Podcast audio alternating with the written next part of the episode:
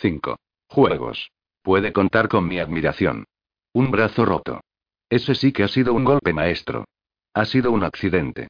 ¿De verdad? Y pensar que yo ya le he recomendado en el informe oficial. Es demasiado fuerte. Eso convierte al otro pequeño imbécil en un héroe. Podría dificultar la formación de muchos chicos. Creo que debería haber pedido ayuda. ¿Pedir ayuda? Creía que eso era precisamente lo que más valoraba en él, que resolvía sus problemas sin ayuda de nadie. Cuando esté allá fuera rodeado por una flota enemiga, no habrá nadie que acuda en su ayuda si la pide. ¿Quién iba a pensar que el otro idiota saldría disparado de su asiento? ¿Y que aterrizaría en tan mala posición contra el tabique? Un ejemplo más de la estupidez de los militares. Si tuviera usted un poco de cabeza, se dedicaría a una actividad con futuro, como vender seguros de vida. Usted también, mente lúcida. Tenemos que aceptar el hecho de que somos gente de segunda categoría. Con el destino de la humanidad en nuestras manos. Da una deliciosa sensación de poder, ¿verdad? Especialmente teniendo en cuenta que esta vez no habrá ningún tipo de críticas en caso de que perdamos. No lo había visto nunca desde esa perspectiva. Pero hagamos lo posible por no perder. Veamos cómo lo arregla Ender. Si ya le hemos perdido, si no lo arregla, ¿quién es el siguiente? ¿Quién viene ahora? Haré una lista. Mientras tanto, vaya buscando la forma de recuperar a Ender. Ya se lo he dicho. No podemos romper su aislamiento. Si lo hacemos, jamás se convencerá de que nunca acudirá nadie en su ayuda, nunca. Si piensa, aunque solo sea una vez, que hay una salida fácil, está perdido. Tiene razón. Sería terrible que creyera que tiene algún amigo. Puede tener amigos. Lo que no puede tener es padres. Los demás chicos ya habían elegido sus literas cuando llegó Ender. Se detuvo en la puerta del dormitorio buscando la única cama que quedaba libre. El techo era bajo. Podía tocarlo con las manos. Un dormitorio de tamaño infantil, con las literas inferiores apoyadas directamente en el suelo. Los demás chicos le miraban, de reojo. Efectivamente, la litera inferior situada justo al lado de la puerta era la única que estaba vacía. Por un momento, se le pasó por la cabeza la idea de que permitirles ponerle en el peor sitio era abrir la posibilidad a futuras intimidaciones. Y sin embargo no era fácil desalojar a ninguno. En consecuencia, mostró una amplia sonrisa. Eh, gracias, dijo. Sin asomo de sarcasmo. Lo dijo con tanta sinceridad que parecía que le hubieran reservado el mejor sitio. Creía que iba a tener que pedir una litera baja al lado de la puerta. Se sentó y miró el casillero que estaba abierto al pie de la litera. Había un papel pegado en la puerta. Pongan la mano en el lector de la cabecera de la litera y pronuncien su nombre dos veces. Ender encontró el lector, una hoja de plástico opaco. Puso la mano izquierda en él y dijo: Ender Wilgin, Ender Wilgin. El lector se iluminó con luz verde durante un momento. Ender cerró su casillero e intentó abrirlo otra vez. No pudo. Luego puso la mano en el lector y dijo: Wilgin. El casillero se abrió solo. También se abrieron otros tres compartimentos. Uno de ellos contenía cuatro monos como el que llevaba puesto, y uno blanco. Otro compartimento contenía una pequeña consola, exactamente igual que las de la escuela. Parecía que los estudios no habían terminado todavía. El compartimento más grande contenía la recompensa. Parecía a primera vista un traje espacial, con su casco y sus guantes. Pero no lo era. No tenía ningún sello de hermeticidad. Y sin embargo, parecía cubrir todo el cuerpo. Era muy acolchado. Y bastante rígido. Y con él había una pistola. Parecía una pistola láser, la punta era ciega, de cristal transparente. Pero casi seguro que no pondrían armas letales en manos de los niños. No es láser, dijo un hombre. Ender levantó la vista. No le había visto nunca. Era un hombre joven y de aspecto agradable. Pero dispara un rayo bastante espeso. Muy concentrado. Podéis apuntar y hacer un círculo de luz de 10 centímetros en una pared situada a una distancia de 100 metros. ¿Para qué sirve? preguntó Ender. Para uno de los juegos que jugamos en el recreo. ¿Alguien más ha abierto su casillero? dijo mirando a su alrededor. ¿Habéis seguido las instrucciones y codificado vuestras voces y vuestras manos? No tendréis acceso a vuestro casillero hasta que lo hagáis. Este dormitorio será vuestra casa durante aproximadamente vuestro primer año en la escuela de batalla. Coged la litera que queráis y seguid en ella. Normalmente os permitimos elegir vuestro oficial en jefe e instalarle en la litera inferior situada al lado de la puerta, pero parece ser que ese sitio está cogido ya. Ya no se pueden volver a codificar los casilleros. Y pensando a quién queréis elegir. La cena en siete minutos. Seguid los puntos iluminados en el suelo. Vuestro código de colores es rojo, amarillo, amarillo. Siempre que se os asigne un camino a seguir, será rojo, amarillo, amarillo, tres puntos seguidos. ¿Y por dónde indican esas luces? ¿Cuál es vuestro código de colores, chicos? Rojo, amarillo, amarillo. Muy bien. Mi nombre es Dap. Seré vuestra mamaita durante unos meses. Los chicos rieron. Reíd cuanto queráis, pero meteos esto en la cabeza. Si os perdéis por la escuela, lo que no sería nada extraño, no vayáis por ahí abriendo puertas. Algunas dan al exterior. Más risas. Decida cualquiera que vuestra mamaita es Dap y me llamará. O decidle vuestros colores, e iluminará un camino de vuelta a casa. Si tenéis algún problema, contádmelo. No lo olvidéis. Soy aquí el único que cobra por ser bueno con vosotros. Pero no demasiado bueno. Al primero que me replique le rompo la cara. ¿De acuerdo? Se rieron otra vez. Dap tenía un dormitorio lleno de amigos. Es tan fácil ganarse a los niños asustados. ¿Alguien puede decirme qué dirección va hacia abajo? Se lo dijeron. De acuerdo, pero esa dirección va hacia el exterior. La nave está en rotación, y eso es lo que produce la impresión de que el suelo está debajo. En realidad, el suelo hace una curva en esa dirección. Seguid esa dirección sin parar y volveréis al sitio de partida. Pero no hagáis la prueba. Porque por ese lado están los alojamientos de los profesores y por este lado están los chicos mayores. Y a los chicos mayores no les gusta que los reclutas anden husmeando. Se podrían meter con vosotros. De hecho, se meterán con vosotros. Y cuando eso ocurra, no vengáis lloriqueando. ¿Entendido? Estáis en la escuela de batalla, no en un jardín de infancia. ¿Qué se supone que tenemos que hacer entonces? Preguntó un chico, un muchacho negro verdaderamente pequeño que ocupaba una litera superior cercana a la de Ender. El que no quiera que se metan con él, que se las arregle solo para salir del atolladero, pero os lo advierto. El asesinato va contra las reglas. Y también causar heridas deliberadamente. He oído que ha habido un intento de asesinato durante vuestro viaje. Un brazo roto. Si se vuelve a dar ese tipo de cosas, alguien va a salir frito. ¿Entendido? ¿Qué significa frito? Preguntó el chico con el brazo inflado dentro de una tablilla. Freír. Poner a freír. Enviar a la tierra. Expulsado de la escuela de batalla. Nadie miró a Ender. Por lo tanto, chicos, si alguno de vosotros tiene la intención de causar problemas, por lo menos que sea listo. ¿De acuerdo? Dab se fue. Los chicos seguían sin mirar a Ender. Ender sintió que el miedo crecía en su vientre. No sufría por el chico al que rompió el brazo. Era un Stilson. Y, como Stilson, ya estaba reuniendo una pandilla. Un puñado de chicos, algunos de los más grandes. Estaban riéndose en la otra punta del dormitorio, y, de vez en cuando, uno de ellos se daba la vuelta para mirar a Ender. Ender quería irse a casa, con todas sus fuerzas. ¿Qué tenía que ver todo eso con salvar al mundo? Ahora ya no tenía un monitor. Era otra vez Ender contra la pandilla, con la diferencia de que ahora estaban en su mismo dormitorio. Peter otra vez, pero sin Valentine. El miedo siguió con él durante toda la cena, pues nadie se sentó a su lado en el comedor. Los demás chicos comentaban cosas. El enorme marcador que había en una pared, la comida, los chicos mayores. Ender solo podía mirar, aislado. Los marcadores daban las posiciones de equipos. Juegos ganados perdidos, con los resultados más recientes. Algunos chicos mayores parecían haber hecho apuestas en los últimos juegos.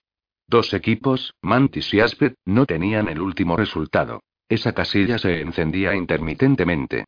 Ender llegó a la conclusión de que debían estar jugando en ese mismo momento. Advirtió que los chicos mayores estaban divididos en grupos, por los uniformes que llevaban. Unos cuantos que vestían diferente uniforme hablaban entre sí, pero normalmente cada grupo tenía su propia zona. Los reclutas, su grupo y los dos o tres grupos de chicos un poco mayores, llevaban todos uniformes lisos. Pero los chicos mayores, los que estaban en equipos, vestían ropas mucho más llamativas. Ender intentó adivinar quiénes correspondían a cada nombre. Escorpión y araña eran fáciles. También lo eran llama y marea. Un chico más grande vino a sentarse a su lado. No era solo un poco más grande. Aparentaba 12 o 13 años. Ya tenía algo de pelusilla en la cara. Hola dijo. Hola dijo Ender. Me llamo Mick. Ender. Eso es un nombre. Me llamo así desde que era pequeño. Así es como me llamaba mi hermana. No es mal nombre para este lugar. Ender. Acabador. Eso espero. Ender, ¿eres el insector de tu lanzamiento? Ender se encogió de hombros. He notado que comía solo. Cada lanzamiento tiene uno así. Un chico que no cae bien a nadie. Algunas veces pienso que los profesores lo hacen adrede. Los profesores no son muy agradables. Ya lo verás. Seguro. Así que tú eres el insector. Eso parece. No te preocupes. No es como para echarse a llorar. Dio a Ender su panecillo y cogió a cambio su flan. Come cosas nutritivas. Te hará fuerte, Mick atacó el flan. ¿Y tú? preguntó Ender. Yo. Yo no soy nada. Un pedo en el sistema de aire acondicionado. Siempre estoy ahí, pero la mayoría del tiempo nadie lo nota. Ender sonrió con indecisión. Ríete, pero no es broma. Aquí no tengo ninguna salida. Me estoy haciendo mayor. Me mandarán a la siguiente escuela muy pronto. Desde luego, no será la escuela de tácticas. Nunca he sido un líder, ya lo ves. Solo los que llegan a ser líderes tienen alguna posibilidad. ¿Qué hay que hacer para ser un líder? ¿Crees que estaría aquí si lo supiera? ¿Cuántos tíos de mi tamaño ves por aquí? No muchos. Ender no lo dijo. Pocos. No soy el único que es carne de insector medio frito. Unos pocos. Los otros tíos son todos comandantes. Todos los de mi lanzamiento tienen ahora sus propios equipos. Menos yo. Ender asintió con la cabeza. Escucha, chaval. Te estoy haciendo un favor. Haz amigos. Sé un líder. Besa traseros si hace falta, pero si los otros chicos te desprecian, ¿sabes lo que significa? Ender volvió a sentir con la cabeza. No, no sabes nada. Todos los reclutas sois iguales. No sabéis nada. Cabezas como el espacio. No tenéis nada ahí. Y si recibís un golpe, os desmoronáis. Escucha, cuando acabes como yo, no olvides que hubo alguien que te lo advirtió. Es lo último que alguien va a hacer por ti. ¿Por qué me lo dices entonces? Preguntó Ender. No seas bocazas. Come y calla. Ender se calló y comió. No le gustaba Mick. Y sabía que no había ninguna posibilidad de que acabara como él. Quizá fuera eso lo que habían planeado los profesores, pero Ender no tenía ninguna intención de encajar en sus planes. No seré el insector de mi grupo, pensó Ender. No he dejado a Valentine, a mamá y a papá para venir aquí simplemente para salir frito cuando se llevaba el tenedor a la boca, sintió a su familia alrededor, como habían estado siempre. Sabía a qué lado tenía que girar la cabeza para levantar la vista y ver a mamá intentando que Valentine no hiciera ruido al comer. Sabía exactamente dónde estaría papá, escudriñando las noticias de la mesa mientras hacía ver que tomaba parte en la conversación, y Peter, haciendo como que se sacaba de la nariz un guisante triturado. Incluso Peter podía ser divertido. Era un error pensar en ellos. Sintió que le subía un sollozo por la garganta y se lo tragó. No podía ver el plato. No podía llorar. No había ninguna posibilidad de que tuvieran compasión de él. Dab no era mamá. Cualquier signo de debilidad iría a los Peter y a los Stilson que podían destrozarle. Ender hizo lo que hacía siempre cuando Peter le atormentaba. Se puso a contar dobles. 1, 2, 4, 8, 16, 32, 64. Y así siguió mientras pudo retener los números en la cabeza. 128, 256, 512, 1024, 2048, 4096, 8192, 16384, 32768, 65536, 13, 10, 72, 26, 21, 44. En el 67, 10, 88, 64 comenzó a dudar. ¿Se había comido un dígito? ¿Estaba en los 10 millones o en los 100 millones o solo en los millones? Intentó hacer un doble más y se perdió, 1342 y algo más, 16. ¿O 17738? Lo había perdido. A comenzar otra vez. Todos los dobles que pudiera memorizar. El dolor había desaparecido. Las lágrimas habían desaparecido. No lloraría. Es esa noche, cuando las luces se hicieron mortecinas y oyó en la distancia a varios niños llamando entre sollozos a sus madres, sus padres o sus perros. No pudo evitarlo. Sus labios formaron el nombre de Valentine. Oía su voz riendo en la distancia, allá abajo, en el recibidor. Veía a su madre pasar por su puerta y mirar para comprobar que todo estaba en orden. Oía a su padre reír al lado del vídeo. Era todo tan claro, y sin embargo sabía que eso no volvería nunca y cuando vuelva a verlos otra vez seré mayor, 12 años como mínimo. ¿Por qué dije sí? ¿Por qué fui tan estúpido? Ir a la escuela no era nada. Encontrarse con Stilson todos los días. Y con Peter era un mierda. Ender no le tenía miedo. Quiero irme a casa, susurró. Pero su susurro era el mismo que utilizaba al gritar de dolor cuando Peter le atormentaba. El sonido no llegaba más allá de sus oídos, y algunas veces ni siquiera tan lejos. Y sus lágrimas cayeron en la sábana, pero los sollozos eran tan leves que no zarandeaba la cama. Tan tenues que nadie podía oírlos. Pero el dolor estaba allí, espeso en la garganta y la cara, caliente en el pecho y los ojos. Quiero irme a casa y Gap entró esa noche y se movió sigilosamente entre las camas, tocando una mano aquí y otra allá. Por donde pasaba se oían más sollozos, no menos. Un contacto cordial en ese lugar de terror era suficiente para poner a algunos al borde de las lágrimas. No a Ender, sin embargo. Cuando Dab se acercó, los sollozos habían pasado, y su cara estaba seca. Era la cara falsa que presentaba a su madre y a su padre cuando Peter había sido cruel con él y no se atrevía a hacerlo saber. Gracias, Peter. Por los ojos secos y los sollozos callados. Me has enseñado a ocultar mis sentimientos. Ahora lo necesitaba más que nunca. Había escuela. Todos los días, horas de clases. Lectura. Números. Historia. Vídeos de batallas sangrientas en el espacio, los marinos rociando con sus tripas las paredes de las naves de los insectores. Holografías de guerras limpias de la flota, naves convirtiéndose en orlas de luz cuando las astronaves se aniquilaban diestramente en la noche profunda. Muchas cosas que aprender. Ender trabajó con tanto ahínco como cualquiera. Todos ellos luchaban por primera vez en su vida, pues por primera vez en su vida competían con compañeros de clase que eran como mínimo tan brillantes como ellos. Pero los juegos vivían para eso. Era lo que llenaba las horas comprendidas entre la vigilia y el sueño. Dables llevó a la sala de juegos el segundo día. Estaba arriba, encima de la cubierta donde los chicos vivían y trabajaban. Subieron escalerillas hasta donde la gravedad se debilitaba, y allí, en la caverna, vieron las luces deslumbrantes de los juegos. Algunos juegos eran conocidos para ellos. Algunos, incluso los habían jugado en sus casas. Fáciles y difíciles. Ender pasó los juegos bidimensionales de vídeo y comenzó a estudiar los juegos que jugaban los chicos mayores, los juegos holográficos con objetos suspendidos en el aire.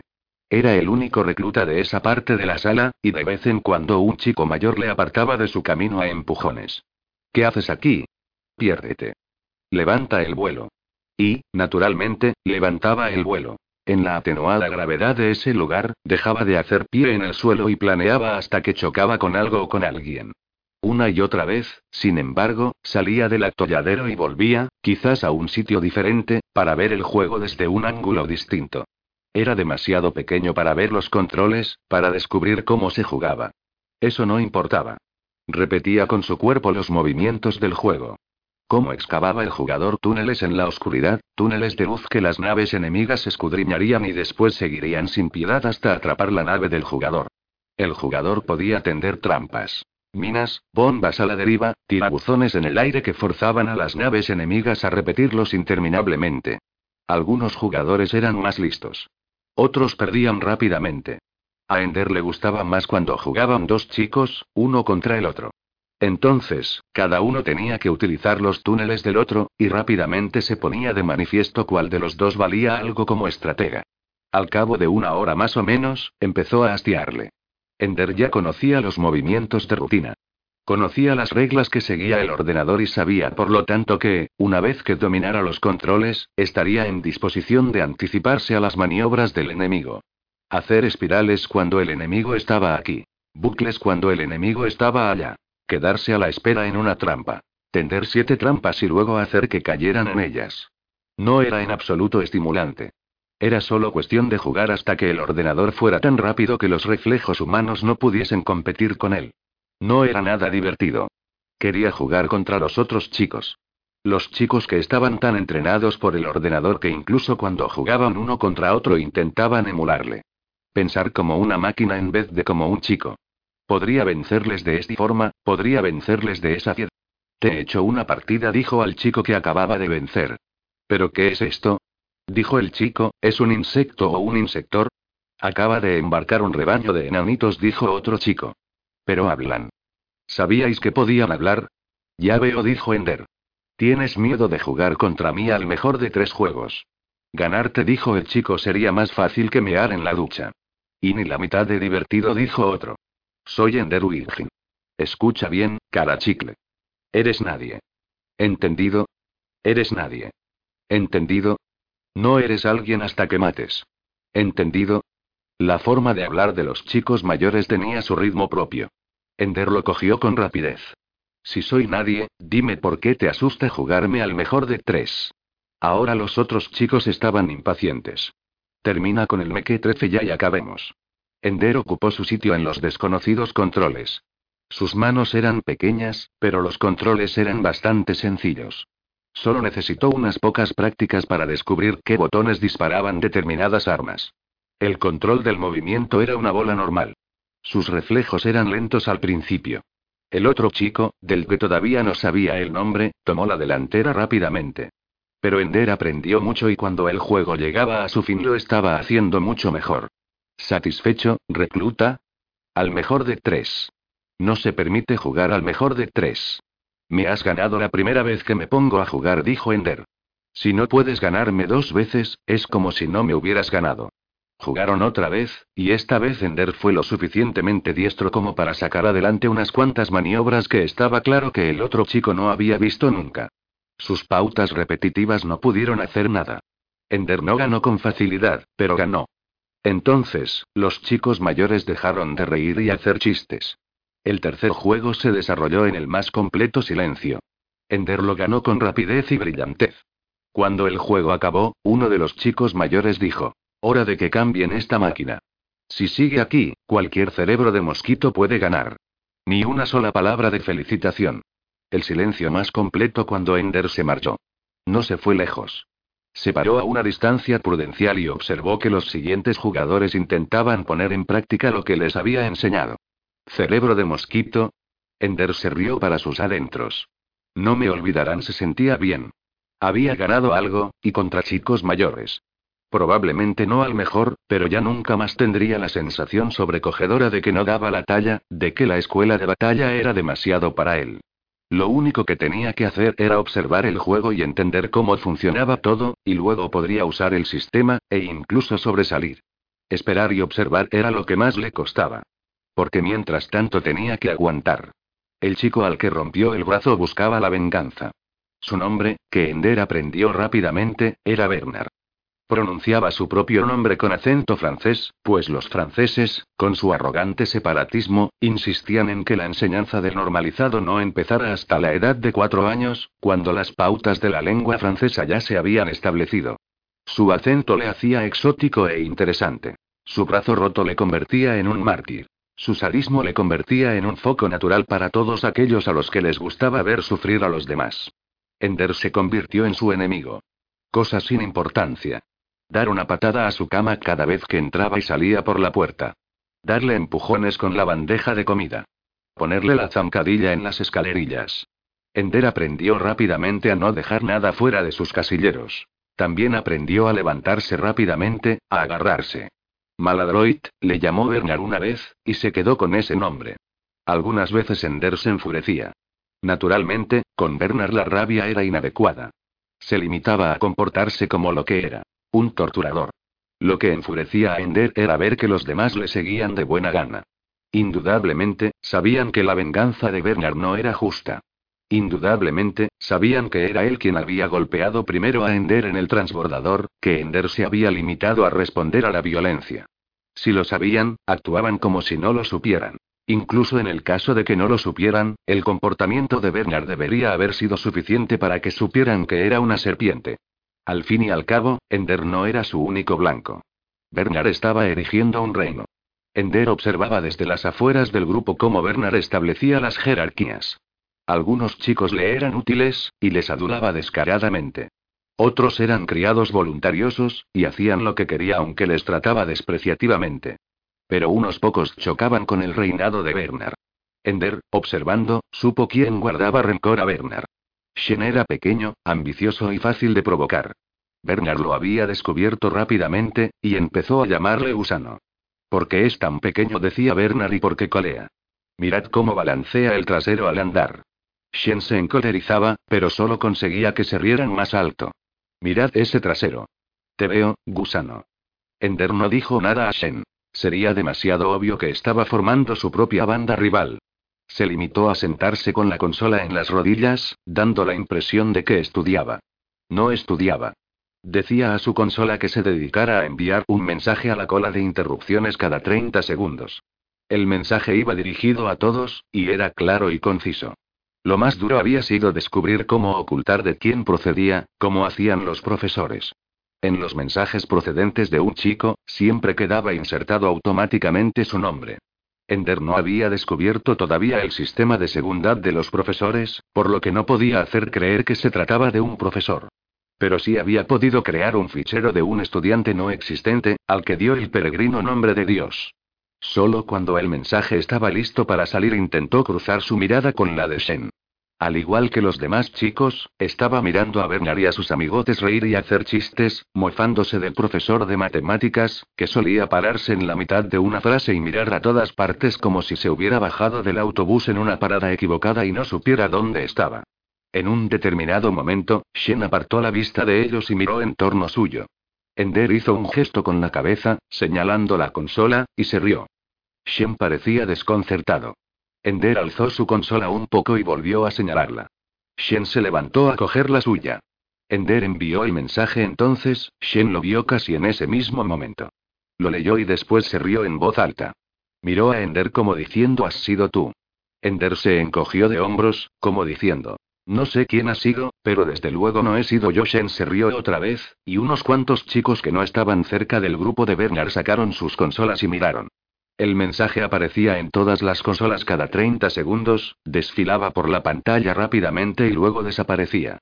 Los chicos se rieron al unísono. ¿Qué es tan divertido? preguntó Bernard. Ender tuvo cuidado de no reírse cuando Bernard recorrió el dormitorio con la mirada, imitando el miedo que le tenían tantos otros. Naturalmente, Shen sonrió de la forma más desafiante. Bernard dijo a uno de sus chicos que trajera una consola. Todos leyeron el mensaje a la vez. Tápate el trasero. Bernard vigila. Dios. Bernard se puso colorado de rabia. ¿Quién ha sido? Gritó. Dios dijo Shen. Todo el mundo sabe que no has sido tú, dijo Bernard. Demasiado cerebro para un gusano. El mensaje de Ender expiró al cabo de cinco minutos. Poco tiempo después salió en su consola un mensaje de Bernard. Sé que has sido tú. Bernard. Ender no levantó la vista. Actuaba como si no hubiera visto el mensaje. Bernard solo quiere pillarme con cara de culpable. No sabe nada naturalmente, no importaba que lo supiera o no. Bernard le iba a mortificar aún más que antes, porque tenía que restablecer su posición. Si algo no podía consentir, era que los otros chicos se rieran de él. Tenía que poner en claro quién era el jefe. En consecuencia, esa mañana Ender fue derribado en la ducha. Uno de los chicos de Bernard hizo como que tropezaba con él y se las apañó para plantarle la rodilla en el vientre. Ender lo aguantó en silencio. En lo que a la guerra abierta se refiere, estaba todavía en la fase de observación. No haría nada. Pero en la otra guerra, la guerra de las consolas, su segundo ataque ya había surtido efecto. Cuando volvió de la ducha, Bernard, encolerizado, daba patadas a las camas y chillaba a los chicos. Yo no lo he escrito. Cállate. Por todas las consolas de los chicos desfilaba constantemente este mensaje. Tu trasero, déjame besarlo. Bernard. Yo no he escrito ese mensaje. Gritaba Bernard. Al cabo de un buen rato de sus gritos apareció Dap en la puerta. ¿Qué alboroto es este? preguntó. Alguien ha estado escribiendo mensajes utilizando mi nombre. Bernard respondió con brusquedad. ¿Qué mensaje? El mensaje no importa. Me importa a mí. Dab cogió la consola más cercana, que era precisamente la del chico que ocupaba la litera de encima de Bernard. Lo leyó, esbozó una sonrisa y devolvió la consola. Interesante. Ya sé quién ha sido, dijo Dab. Si pensó Ender, el sistema era demasiado fácil de vulnerar, estaba hecho para que lo infringiéramos, o por lo menos alguna sección. Saben que he sido yo, dígame quién ha sido, gritó Bernard. ¿Me está gritando, soldado? Preguntó Dap, suavemente. El estado de ánimo de la estancia cambió de repente. La rabia de los amigos más cercanos de Bernard y la hilaridad apenas contenida del resto dieron paso a la más absoluta seriedad. La autoridad iba a pronunciarse. No, señor, dijo Bernard. Todo el mundo sabe que el sistema pone automáticamente el nombre del remitente. Yo no he escrito eso. Dijo Bernard. ¿Gritando otra vez? Preguntó Dap. Ayer, alguien mandó un mensaje firmado con el nombre Dios, dijo Bernard. Ah, ¿sí? Dijo Dap. No sabía que hubiera ingresado en el sistema. Dab se dio la vuelta y se marchó, y el dormitorio se llenó de carcajadas. El intento de Bernard de convertirse en el dirigente del dormitorio había fallado. Solo unos pocos siguieron con él. Pero eran los peores. Y Ender sabía que mientras tuviera que estar alerta, su vida allí iba a ser muy dura. De todas formas, la intromisión en el sistema había dado los resultados esperados. Había detenido a Bernard, y los chicos que merecían la pena se habían librado de él. Y Ender lo había logrado sin mandarle al hospital, eso era lo más importante. Mucho mejor así. Luego se aplicó seriamente a la tarea de diseñar un sistema de seguridad para su propia consola, pues estaba claro que las salvaguardias incorporadas en el sistema eran inadecuadas. Si podía violarlas un niño de seis años, estaba claro que habían sido puestas ahí como un juego, que no eran un sistema de seguridad serio. Otro juego más que nos han montado los profesores. Pero esta es mi especialidad, ¿cómo lo hiciste? Le preguntó Shen durante el desayuno. Ender advirtió que era la primera vez que se sentaba a comer con él un recluta de su propia clase. ¿Hacer qué? preguntó. Enviar un mensaje con un nombre falso. Y con el nombre de Bernard. Ahora le llaman Miraculos. Solo mirón delante de los profesores, pero todo el mundo sabe que mira. Pobre Bernard murmuró Ender. Es tan sensible. Venga, Ender. Tú violaste el sistema. ¿Cómo lo hiciste? Ender negó con la cabeza y sonrió. Gracias por creer que soy tan brillante como para hacer eso. Dio la casualidad de que lo vi el primero, nada más. Vale, no tienes obligación de decírmelo, dijo Shen. De todas formas, fue fenomenal. Comieron un rato en silencio. ¿Meneo el culo al andar? No dijo Ender. Un poco nada más. No des pasos tan largos y ya está. Shen asintió con la cabeza. Bernard ha sido el único que lo ha notado, dijo Shen. Es un cerdo. Ender se encogió de hombros. Bien mirado, los cerdos no son tan malos. Shen se rió. Tienes razón. Era injusto con los cerdos. Se rieron al unísono, y se les unieron otros dos reclutas. El aislamiento de Ender había terminado. La guerra estaba tan solo empezando. 6. La bebida del gigante. Hemos sufrido ya muchos desengaños. Perseverando año tras año, esperando que salgan adelante, y luego no lo logran. Es interesante lo de Ender. Está decidido a salir frito antes de cumplir los primeros seis meses. Ah, ¿sí? ¿Es que no ve lo que está pasando? Está atascado en la bebida del gigante, en el juego. Ese chico debe de ser suicida. No me había hecho ningún comentario al respecto. Todos llegan al gigante alguna vez. Pero Ender no le va a dejar en paz. Como Pinual. Todos se parecen a Pinual en un momento u otro. Pero solo Pinual se ha suicidado. No creo que tenga nada que ver con la bebida del gigante. Es mi vida lo que se está jugando en este asunto. Y fíjese lo que ha hecho con su grupo de lanzamiento. Sabe que no es culpa suya. No me importa. Culpable o no, Ender está envenenando a ese grupo. Se supone que iban a formar un grupo compacto, y allá donde va se abre un abismo insalvable. De todas formas, no tengo intención de dejarle ahí mucho tiempo. Pues mejor que cambie de intención. Ese grupo de lanzamiento está enfermo, y él es la causa de la enfermedad. Seguirá ahí hasta que estén curados. La causa de la enfermedad soy yo. Le he aislado, y la cosa ha funcionado. Dele tiempo. Para ver qué hace al respecto. No tenemos tiempo. No tenemos tiempo para precipitarnos con un chico que tiene tantas posibilidades de convertirse en un monstruo como de convertirse en un genio militar. ¿Es una orden? El grabador está conectado, siempre lo está, tiene las espaldas cubiertas, váyase a la mierda. Si es una orden y es una orden. Manténgale donde está hasta que veamos cómo se desenvuelve con sus compañeros de lanzamiento.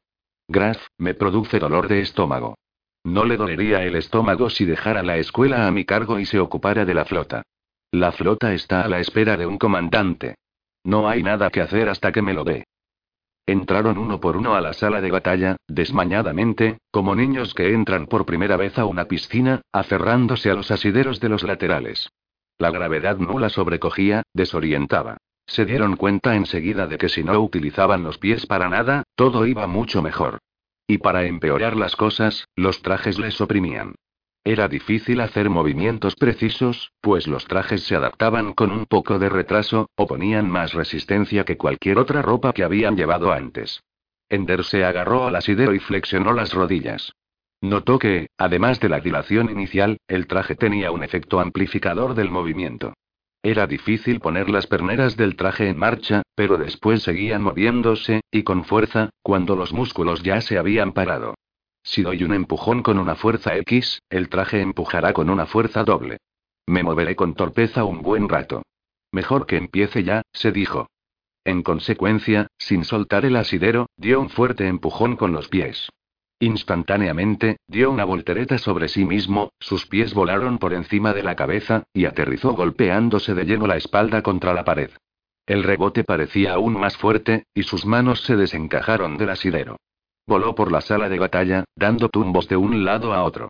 Durante un momento desazonador trató de conservar su orientación arriba abajo, intentando ponerse boca arriba, en busca de una gravedad que no existía. Entonces se obligó a sí mismo a cambiar su punto de vista. Se precipitaba contra una pared. Por lo tanto, eso era abajo. Y una vez más recuperó el control de sí mismo. No estaba volando, estaba cayendo. Era como si hubiera saltado de un trampolín. Podía elegir la forma de chocar contra la superficie. Voy demasiado rápido para agarrarme a un asidero y pararme, pero puedo atenuar el impacto, puedo salir despedido en ángulo si me giro cuando choque y uso los pies no resultó ni mucho menos como había pensado. Salió despedido en ángulo, pero no era el que había calculado. Tampoco tuvo tiempo de hacerse ninguna consideración. Chocó contra otra pared, esta vez demasiado pronto para estar preparado. Pero, casi por casualidad, descubrió una forma de usar los pies para controlar el ángulo de rebote. Planeaba otra vez de un lado a otro de la sala, hacia unos chicos que seguían aferrados a la pared. Esta vez había aminorado su velocidad lo suficiente como para poder agarrarse a un barrote. Estaba en un ángulo insólito con respecto a los otros chicos, pero su orientación había cambiado una vez más y, tal como él los veía, estaban todos tendidos en el suelo, no colgando de una pared, y no era él quien estaba boca abajo, sino ellos. ¿Qué intentas hacer, matarte? Le preguntó Shen. Haz la prueba, dijo Ender. El traje impide que te hagas daño, y puedes controlar los rebotes con las piernas, así. Y remedó el movimiento que había hecho. Shen negó con la cabeza. No iba a intentar hacer una pirueta estúpida como esa. Pero un chico despegó, no con tanta velocidad como lo había hecho Ender, porque no empezó dando una voltereta, pero sí con suficiente velocidad. Ender no necesitaba verle la cara para saber que era Bernard. Y, justo detrás de él, su mejor amigo, Alay. Ender los vio cruzar la enorme sala, Bernard forcejeando para orientarse en la dirección que él consideraba el suelo, y Alay sometiéndose al movimiento y preparándose para rebotar en la pared. No es de extrañar que Bernard se rompiera el brazo en el transbordador, pensó Ender. Se tensa cuando vuela. Tiene pánico, Ender se guardó la información para uso futuro. Y más información. Alay no había tomado impulso en la misma dirección que Bernard. Se dirigía a una esquina de la sala.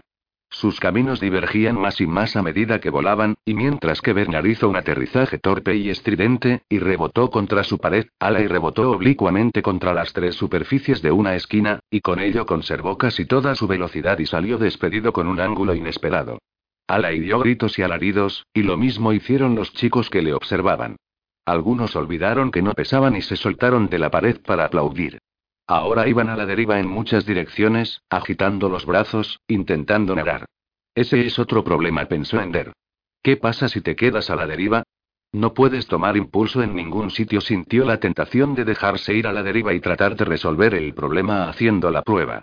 Pero observó a los otros, y no conseguía adivinar qué podía hacer que los otros no estuvieran haciendo ya.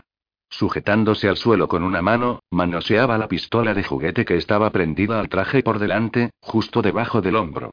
Entonces se acordó de los cohetes de mano que utilizaban los marines cuando se lanzaban al abordaje de una estación enemiga. Sacó la pistola del traje y la examinó. Había apretado todos los botones en el dormitorio, pero la pistola no había respondido. Quizá funcione en la sala de batalla, no había ninguna instrucción. Ninguna etiqueta en los controles. El gatillo era obvio. Como todos los niños, había tenido pistolas de juguete casi desde su infancia. Había dos botones al alcance del dedo pulgar, y varios más a lo largo de la parte inferior del cañón que eran casi inaccesibles si no se utilizaban las dos manos. Estaba claro que los dos botones cercanos al dedo pulgar estaban allí para ser utilizados. Apuntó la pistola al suelo y apretó el gatillo. Notó que la pistola se calentaba instantáneamente. Cuando soltó el gatillo, se enfrió rápidamente. Además, en la parte del suelo donde había apuntado apareció un diminuto círculo de luz. Pulsó el botón rojo de la parte superior de la pistola y apretó el gatillo otra vez. Lo mismo que antes. Después pulsó el botón blanco. Disparó un destello de luz potente que iluminaba una amplia zona, pero no con tanta intensidad. La pistola estaba bastante fría cuando el botón estaba apretado. El botón rojo la convierte en una especie de láser, pero no es un láser, había dicho Dap, mientras que el botón blanco la convierte en una lámpara. Ninguno de los dos sería de mucha ayuda a la hora de hacer maniobras. Entonces, todo depende del empujón inicial, del curso que tomes cuando partes. Eso significa que tendremos que aprender a controlar bien nuestros lanzamientos y rebotes o acabaremos flotando en medio de ninguna parte. Ender recorrió la sala con la mirada. Unos cuantos chicos estaban a la deriva cerca de las paredes, agitando las manos para intentar agarrarse a un asidero. La mayoría estaba dándose topetazos unos contra otros y riendo. Algunos estaban agarrados de la mano y dando vueltas en círculo. Solo unos pocos, como Ender, estaban sujetos a las paredes, en calma, y observaban. Vio que uno de ellos era Alai. Había acabado en otra pared, no demasiado lejos de Ender. Tomando impulso, Ender dio un empujón y se dirigió rápidamente hacia Alai. Una vez en el aire, se preguntó qué le diría. Alai era amigo de Bernard. ¿Qué podía decirle? En cualquier caso, ya era demasiado tarde para cambiar de curso. Miró hacia el frente, y ensayó diminutos movimientos de las piernas y los brazos para controlar la dirección de su vuelo. Se dio cuenta demasiado tarde de que había apuntado demasiado bien. No iba a aterrizar cerca de Alai, iba a chocar contra él. Cógete a mi mano. Gritó Alai. Ender extendió la mano. Alai absorbió el impacto y ayudó a Ender a hacer un aterrizaje suave contra la pared. Muy bien, dijo Ender. Deberíamos practicar este tipo de cosas. Eso es lo que estaba pensando, pero eso se están derritiendo como mantequilla, dijo Alai. ¿Qué te parece si vamos hacia allá juntos? Podríamos impulsarles en direcciones opuestas. Vale. ¿De acuerdo? Daban por supuesto que las cosas podían no ir bien entre ellos. ¿Era correcto que hicieran algo juntos? La respuesta de Ender fue coger a Alai por la muñeca y prepararse para tomar impulso. ¿Preparado? dijo Alai. Ya. Como tomaron impulso con diferente fuerza, empezaron a describir círculos uno alrededor del otro. Ender hizo unos cuantos ligeros movimientos con las manos y luego movió una pierna. Aminoraban la velocidad. Lo hizo otra vez. Dejaron de orbitar. Ahora iban a la deriva suavemente. Chico listo, dijo Alai. Era una gran alabanza. Tomemos impulso antes de chocar contra ese corro. Y nos encontramos en aquella esquina. Ender no quería que se rompiera ese puente con el campamento enemigo. El último que llegue llena de pedos una botella de leche, dijo Alai. Después, lentamente, uniformemente, maniobraron hasta que estuvieron uno frente al otro, como un águila de dos cuerpos, mano con mano, rodilla con rodilla. ¿Y ahora un buen choque, no? preguntó Alai. Yo tampoco lo he hecho nunca, dijo Ender. Se dieron un empujón. Les propulsó a mayor velocidad de lo que esperaban. Ender chocó contra una pareja de chicos y fue a parar a una pared que no estaba prevista. Tardó un momento en reorientarse y encontrar la esquina donde había de hallarse con Alai. Alai se dirigía ya hacia allí.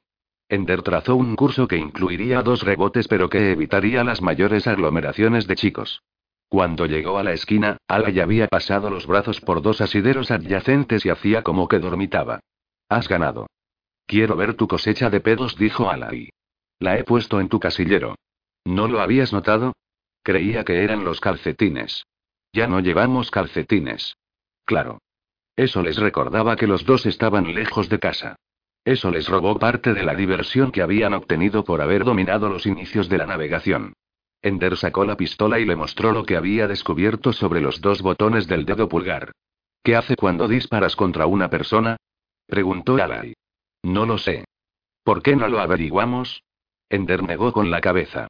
Podríamos herir a alguien. Me refería a dispararnos uno al otro en el pie o algo parecido. Ah. No puede ser tan peligroso, no pondrían estas pistolas en manos de niños. Ahora somos soldados. Dispárame al pie. No, dispárame tú. Disparémonos uno al otro. Lo hicieron. Inmediatamente, Ender sintió que la pernera del traje se volvía rígida, inmóvil, a la altura de las articulaciones del tobillo y la rodilla. ¿Te has congelado? preguntó Alai. Rígido como un poste. Vamos a congelar un poco, dijo Alai. Hagamos la primera guerra. Nosotros dos contra ellos. Ambos esbozaron una sonrisa. Entonces, Ender dijo. Mejor que invites a Bernard. Alai le miró con picardía. Oh. Y a Shen. ¿A esmeneáculos de ojos de almendra? Ender llegó a la conclusión de que Alay estaba bromeando. Eh, no todo el mundo puede ser negro. Alay sonrió. Mi abuelo te habría matado por decir eso. El abuelo de mi abuelo lo habría vendido antes. Unámonos a Bernard y a Shen y congelemos a todos esos medio insectores. Al cabo de 20 minutos estaban todos congelados, excepto Bernard, Shen, Ala y Ender. Los cuatro estaban sentados, chillando y riendo, cuando entró Dap. Ya veo que habéis aprendido a utilizar vuestro equipo, dijo. Luego hizo algo con un control que llevaba en la mano y todos planearon lentamente hacia la pared donde él se encontraba. Se mezcló con los chicos congelados, tocándolos y descongelando sus trajes. Hubo un tumulto de protestas de que no había habido juego limpio y por qué Bernariala y les hubieran disparado cuando no estaban preparados. ¿Por qué no estabais preparados? preguntó Dap. Habíais tenido puesto el traje exactamente el mismo tiempo que ellos. Habíais estado aleteando por ahí como patos mareados el mismo número de minutos que ellos. Dejad de lamentaros y empezaremos. Ender se dio cuenta de que habían asumido que Bernard y eran los líderes de la batalla. Eso jugaba en su favor. Bernard sabía que Ender y Alay habían aprendido a usar las pistolas juntos. Y Ender y Alay eran amigos. Bernard podría creer que Ender se había unido a su grupo, pero no era así. Ender se había unido a un nuevo grupo. El grupo de Alai. Y Bernard se había unido también. No estaba tan claro para todos. Bernard seguía fanfaroneando y mandando hacer recados a sus compinches. Pero Alais movía ahora libremente por todo el dormitorio, y cuando Bernard se salía de sus casillas, podía bromear con él y calmarle. Cuando llegó el momento de elegir al líder del lanzamiento, Alay fue elegido casi por unanimidad. Bernard anduvo enfurruñado unos cuantos días y luego volvió a estar bien, y todos se adaptaron a la nueva situación. El lanzamiento ya no estaba dividido entre el grupo integrado de Bernard y los marginados de Ender. Alay era el puente. Ender estaba sentado en su cama con la consola en las rodillas. Era la hora de estudio privado, y Ender estaba jugando al juego libre. Era un tipo de juego que cambiaba sin ton ni son, en el que el ordenador de la escuela no paraba de sacar situaciones nuevas componiendo un laberinto que uno podía explorar. Se podía volver a las situaciones que le gustaban a uno, pero solo un rato. Si se las tenía ahí mucho tiempo sin hacer nada, desaparecían y otras venían a ocupar su lugar. Algunas veces era divertido. Algunas veces excitante, y Ender tenía que ser rápido para seguir vivo. Murió muchas veces, pero eso no importaba, los juegos son eso. Mueres mucho hasta que le coges el truco. La figura que le representaba en la pantalla había empezado siendo un niño pequeño. Durante un rato había pasado a ser un oso.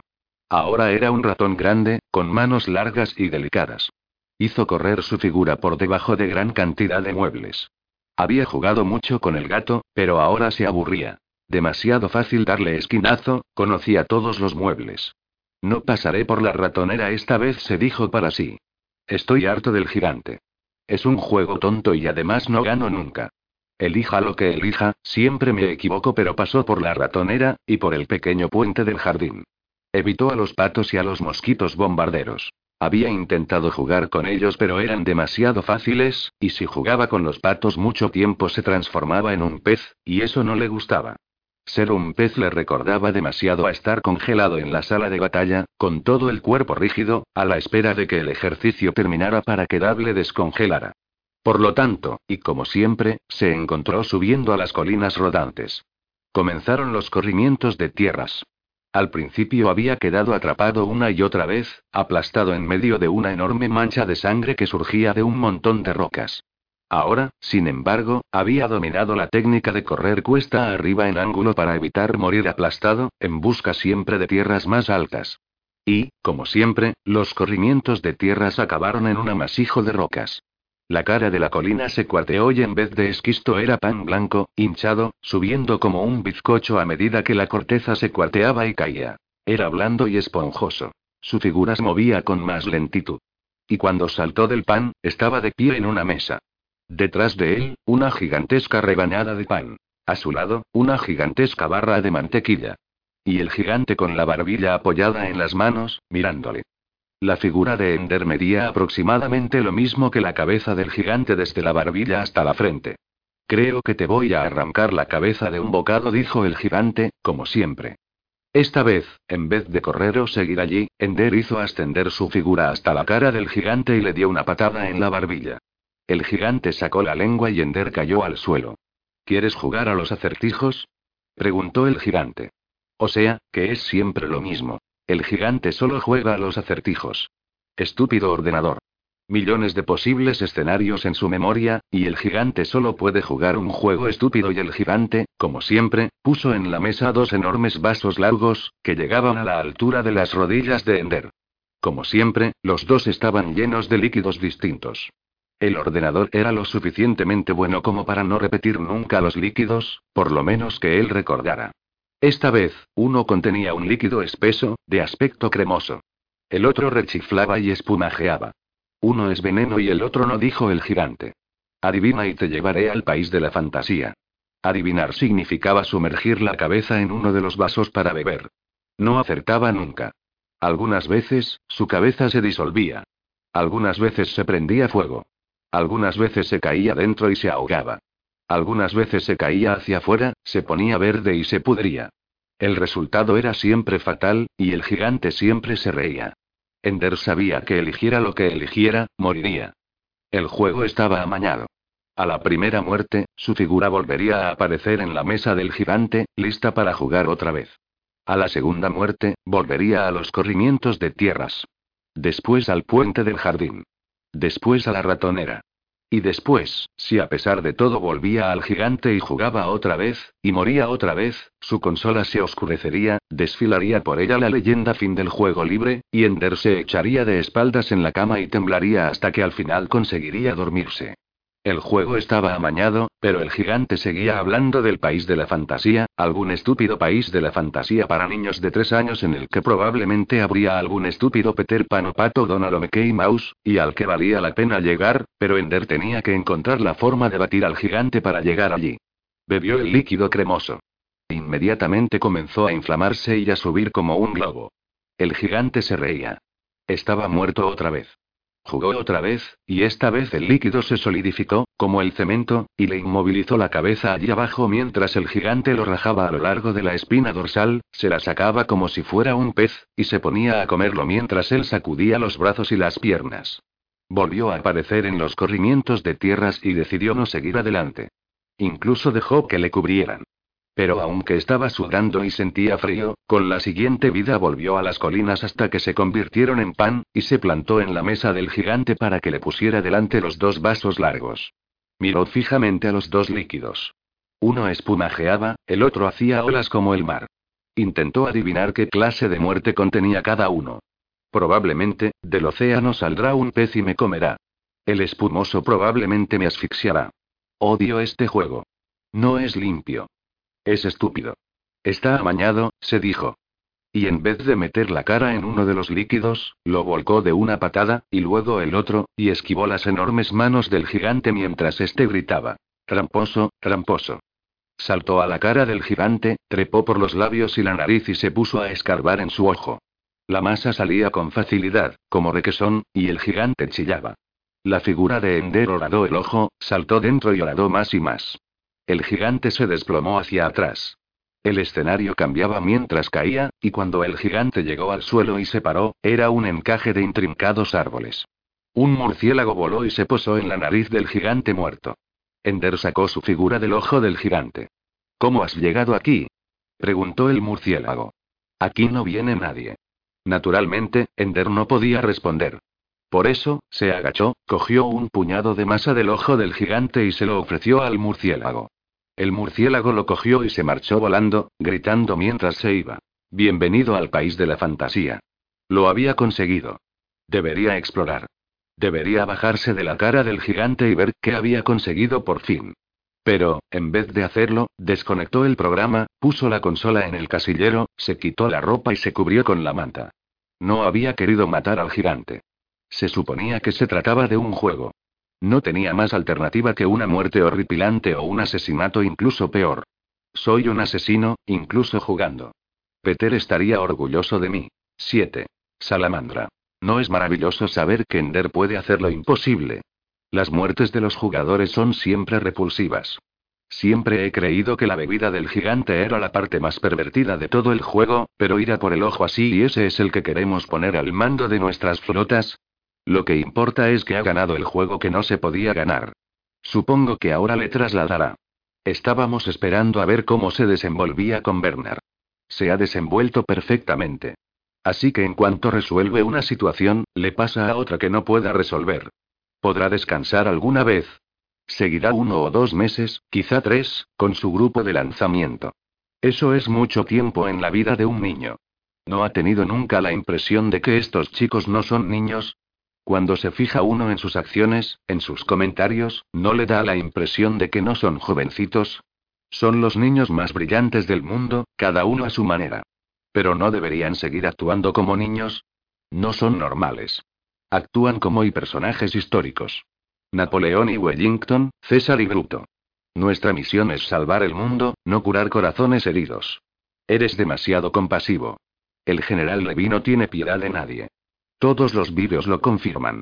Pero no haga daño a ese chico. ¿Está bromeando? Quiero decir que no le haga más daño del necesario. Alay se sentó frente a Ender a la hora de la cena. Por fin he conseguido descifrar cómo mandaste aquel mensaje. Usando el nombre de Bernard. ¿Yo? Preguntó Ender. Venga, ¿quién si no? Seguro que no fue Bernard. Isen no es muy aficionado al ordenador. Y sé que no he sido yo. ¿Quién si no? No importa. He descifrado la forma de falsificar una entrada de un estudiante nuevo. Simplemente, creaste un estudiante llamado Bernard Espacio, BRNARD Espacio, y por eso el ordenador no lo rechazó por coincidir con el nombre de otro estudiante. Da la impresión de que puede funcionar, dijo Ender. Como quieras. Funciona. Pero lo hiciste casi el primer día. Yo o algún otro. A lo mejor lo hizo DAP, para evitar que Bernard acumulara demasiado poder. He descubierto algo más. No puedo hacerlo con tu nombre. No me digas. Todo lo que incluya el nombre de Ender es rechazado. Además, tampoco puedo meterme en tus ficheros. Has diseñado tu propio sistema de seguridad. Quizá. Alay esbozó una sonrisa. Acabo de entrar y he destrozado los ficheros de uno. Está violando el sistema también, pegado a mis talones. Necesito protección, Ender. Necesito tu sistema. Si te doy mi sistema, sabrás cómo lo hago y te meterás y harás trizas mis ficheros. ¿Quién, yo? preguntó Alay. Soy el mejor amigo que tienes. Ender se rió. Crearé un sistema para ti. ¿Ahora? ¿Puedo acabar la comida? Tú nunca acabas la comida. Era cierto. En la bandeja de Ender quedaba siempre comida. Ender echó una mirada a su plato y decidió que ya había terminado. Vamos allá. Cuando llegaron a su cuartel, Ender se sentó de cuclillas al lado de la cama y dijo: Coge tu consola y tráela. Te enseñaré a hacerlo. Pero cuando Alay trajo su consola a la cama de Ender, Ender seguía sentado, y los casilleros seguían cerrados. ¿Qué pasa? Como respuesta, Ender dio una palmada en su casillero. Apareció el mensaje. Intento de acceso no autorizado. Punto no se había abierto. Alguien se está riendo de ti, amigo, dijo Alay. Se te han adelantado. ¿Estás seguro de que te sigue interesando mi sistema de seguridad? Ender se levantó y se alejó de la cama. Ender dijo a Alay. Ender se dio la vuelta. Alay tenía en la mano un trozo de papel. ¿Qué es? Alay levantó la vista. ¿No lo sabes? Estaba en tu cama. Te debes haber sentado encima. Ender lo cogió. Ender Virgin asignado a Escuadra Salamandra Comandante Bonzo Madrid efectivo inmediatamente código verde verde marrón no se transfieren pertenencias. Eres listo, Ender, pero en la sala de batalla no eres mejor que yo. Ender negó con la cabeza. Era lo más estúpido que se les podía haber ocurrido, ascenderle ahora. No ascendían a nadie hasta que tuviera ocho años. Ender ni siquiera tenía siete. Y los reclutas solían pasar a las escuadras juntos, para que casi todas recibieran a un chico nuevo al mismo tiempo. No había ninguna papeleta de traslado en ninguna otra cama. Justo cuando las cosas estaban empezando a encajar. Justo cuando Bernard estaba empezando a llevarse bien con todo el mundo, incluso con Ender. Justo cuando Ender estaba encontrando en Ala y a un amigo de verdad. Justo cuando su vida empezaba a ser soportable. Ender se agachó para tirar de Ala y ayudarle a levantarse de la cama. La escuadra salamandra está en competición, dijo Alay. Ender estaba tan furioso por la injusticia del traslado que se le saltaron las lágrimas. No debes llorar, se dijo a sí mismo. Alay vio las lágrimas, pero tuvo la delicadeza de no decir nada. Son unos pedorros, Ender, y ni siquiera te dejan llevarte tus cosas. Ender esbozó una sonrisa y al final no lloró. ¿Crees que debería desvestirme e ir desnudo? Alay se rió también. Impulsivamente, Ender le abrazó, con fuerza, casi como si fuera Valentine. Entonces pensó en Valentine y quiso irse a casa. No quiero ir, dijo. Alay le devolvió el abrazo. Te comprendo, Ender. Eres el mejor. Tal vez tengan prisa por enseñártelo todo. No quieren enseñármelo todo, dijo Ender. Yo quería aprender lo que significa tener un amigo. Alaya sintió con la cabeza. Serás siempre mi amigo, mi mejor amigo siempre dijo. Luego esbozó una sonrisa. Ve a rebanar insectores. Claro. Ender le devolvió la sonrisa. Alay le dio un beso en la mejilla y le susurró al oído. Salaam. Luego, ruborizado, se dio la vuelta y se fue a su cama, al fondo del dormitorio. Ender adivinó que ese beso y esa palabra eran algo prohibido. Una religión suprimida, quizás. A lo mejor esa palabra solo tenía un significado personal y fuerte para Alay. Significara lo que significase para Alay, Ender sabía que era sagrada. Que Alay se había descubierto a Ender, como había hecho una vez su madre, cuando, siendo muy joven, antes de que le pusieran el monitor en la nuca, le puso las manos en la cabeza cuando creía que estaba dormido, y rezó sobre él. Ender no había hablado de ello con nadie, ni siquiera con mamá, pero se lo había guardado como un recuerdo de espiritualidad, de cómo le quería su madre cuando creía que nadie, ni incluso él mismo, podía verla ni oírla. Eso era lo que Alay le había dado. Un regalo tan sagrado que ni siquiera a Ender le estaba permitido entender su significado. Después de una cosa como esa no se podía decir nada. Alay llegó a su cama y se dio la vuelta para mirar a Ender. Sus ojos mantuvieron una mirada cargada de comprensión. Luego, Ender se marchó. No había nada verde verde marrón en esa parte de la escuela. Tendría que ir a buscar esos colores a una de las zonas públicas. Los otros terminarían de comer muy pronto. No quería pasar cerca del comedor. La sala de juegos estaría casi vacía. En su estado de ánimo, ninguno de los juegos le atraía. Se fue por lo tanto al banco de consolas públicas del fondo de la sala y conectó su juego privado. Llegó rápidamente al país de la fantasía. Esta vez, el gigante ya estaba muerto cuando llegó allí. Tuvo que bajarse de la mesa con cuidado, saltar a la pata de la silla caída del gigante, y luego dar un salto hasta el suelo. Unas ratas habían estado royendo el cuerpo del gigante, pero Ender había matado a una con un alfiler de la camisa desgarrada del gigante, y después de eso le habían dejado en paz. El cadáver del gigante había llegado al límite de su descomposición. Lo que podía haber sido descuajado por los carroñeros, había sido descuajado. Los gusanos habían hecho su trabajo en los órganos. Ahora era una momia disecada, vacía, con los dientes esbozando una sonrisa rígida, los ojos vacíos, los dedos retorcidos. Ender rememoró haber escarbado en el ojo del gigante cuando éste estaba vivo y era malicioso e inteligente.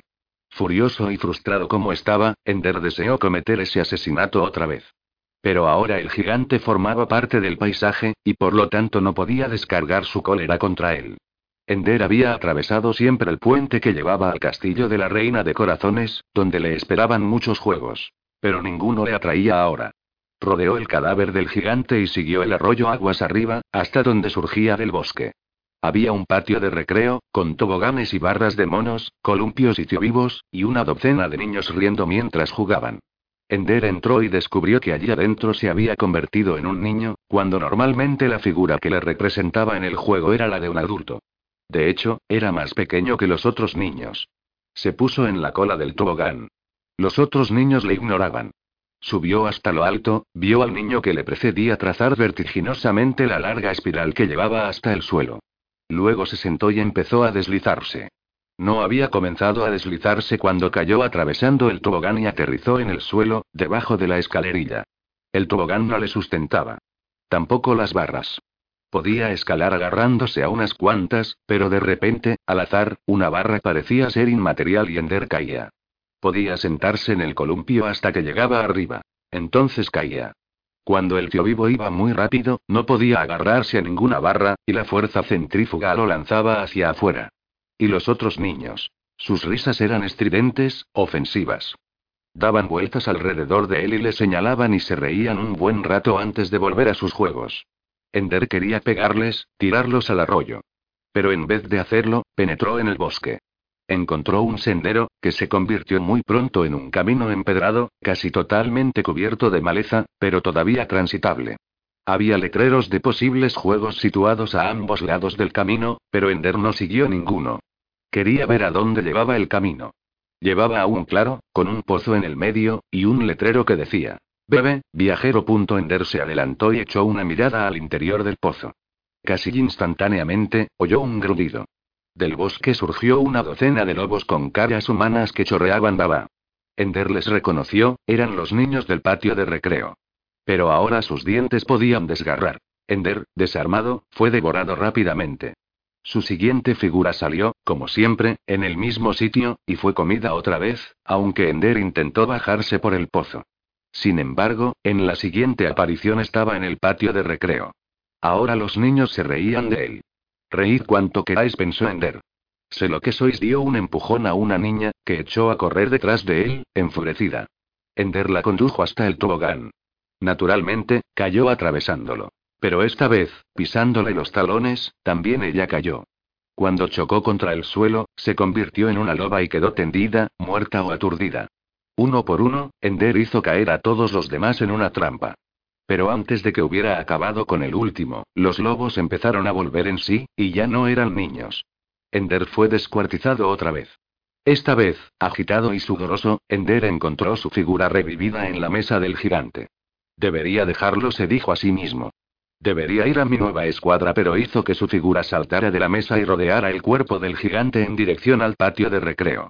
Esta vez, en cuanto un niño se golpeaba contra el suelo y se convertía en lobo, Ender arrastraba el cuerpo al arroyo y lo tiraba dentro. Cada vez que lo hacía, el cuerpo chisporroteaba como si el agua fuera ácido. El lobo se consumía y del arroyo surgía una oscura nube de humo que se perdía en la lejanía. Despachó sin problemas a los niños, aunque al final empezaron a perseguirle de dos en dos o de tres en tres. Ender no se encontró a ningún lobo esperándole en el claro, y bajó al pozo por la cuerda del balde. La luz de la caverna era mortecina, pero podía ver montones de joyas. Pasó delante de ellos, advirtiendo que, detrás de él, entre las gemas, destellaban unos ojos. Una mesa llena de comida no despertó su interés. Atravesó un grupo de jaulas que colgaban del techo de la cueva, cada una con una criatura exótica de aspecto amistoso. Jugaré con vosotros más tarde, pensó Ender. Al final llegó a una puerta con esta leyenda formada por esmeraldas refulgentes. El fin del mundo. No vaciló. Abrió la puerta y dio un paso adelante.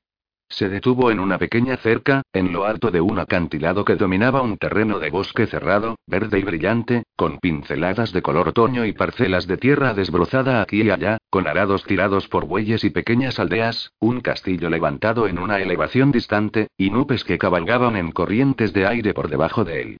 Por encima, el cielo era el techo de una vasta caverna, con cristales colgantes que formaban estalactitas brillantes. La puerta se cerró tras él. Ender estudió el escenario atentamente. Era tal su belleza que se preocupaba menos que de costumbre por su supervivencia. Le importaba muy poco, por el momento, en qué consistía el juego en ese lugar. Lo había encontrado y verlo era su recompensa. Así, sin detenerse a pensar en las consecuencias, saltó la cerca. Caía vertiginosamente hacia un río de aguas tumultuosas y rocas peladas. Pero una nube se interpuso entre él y el suelo en su caída, y lo recogió, y se lo llevó. Lo llevó a la torre del castillo, y atravesó la ventana abierta, depositándolo en el interior. Lo dejó allí, en una habitación con ninguna puerta visible en el suelo ni en el techo, y con ventanas que daban a un abismo indudablemente fatal. Un momento antes se había arrojado despreocupadamente desde la cerca. Ahora vacilaba. La pequeña alfombra que había delante del juego se destejió convirtiéndose en una serpiente larga y delgada con dientes perversos. Soy tu única escapatoria, le dijo. La muerte es tu única escapatoria. Ender echó una mirada a la habitación en busca de un arma, cuando, súbitamente, la pantalla se oscureció. A lo largo del borde de la consola brillaban intermitentemente estas palabras. Preséntese a su comandante inmediatamente. Llega tarde. Verde, verde, marrón. Irritado, Ender apartó violentamente la consola y se dirigió a la pared de colores, donde encontró la banda verde verde marrón, la tocó y la siguió a medida que se iluminaba delante de él. El verde oscuro, el verde claro y el marrón de la banda le recordaban el reino otoñal que había encontrado en el juego. Tengo que volver allí, se dijo. La serpiente es una cuerda larga. Puedo descolgarme de la torre y encontrar la forma de volver a ese lugar. A lo mejor se llama el fin del mundo porque es el fin de los juegos, porque puedo ir a una de esas aldeas y convertirme en uno de los niños que trabajan y juegan allí, sin que haya nada que matar y sin que nada me mate, simplemente vivir ahí, pero no conseguía hacerse una idea de lo que podría ser simplemente vivir. No lo había hecho en toda su vida. Pero quería hacerlo ahora. Las escuadras eran más grandes que los grupos de lanzamiento, y los dormitorios cuarteles de las escuadras también eran más grandes. Este era largo y estrecho, con literas a ambos lados. Tan largo que se podía apreciar la curvatura del suelo en la elevación de la otra punta. Una porción de la rueda de la escuela de batalla.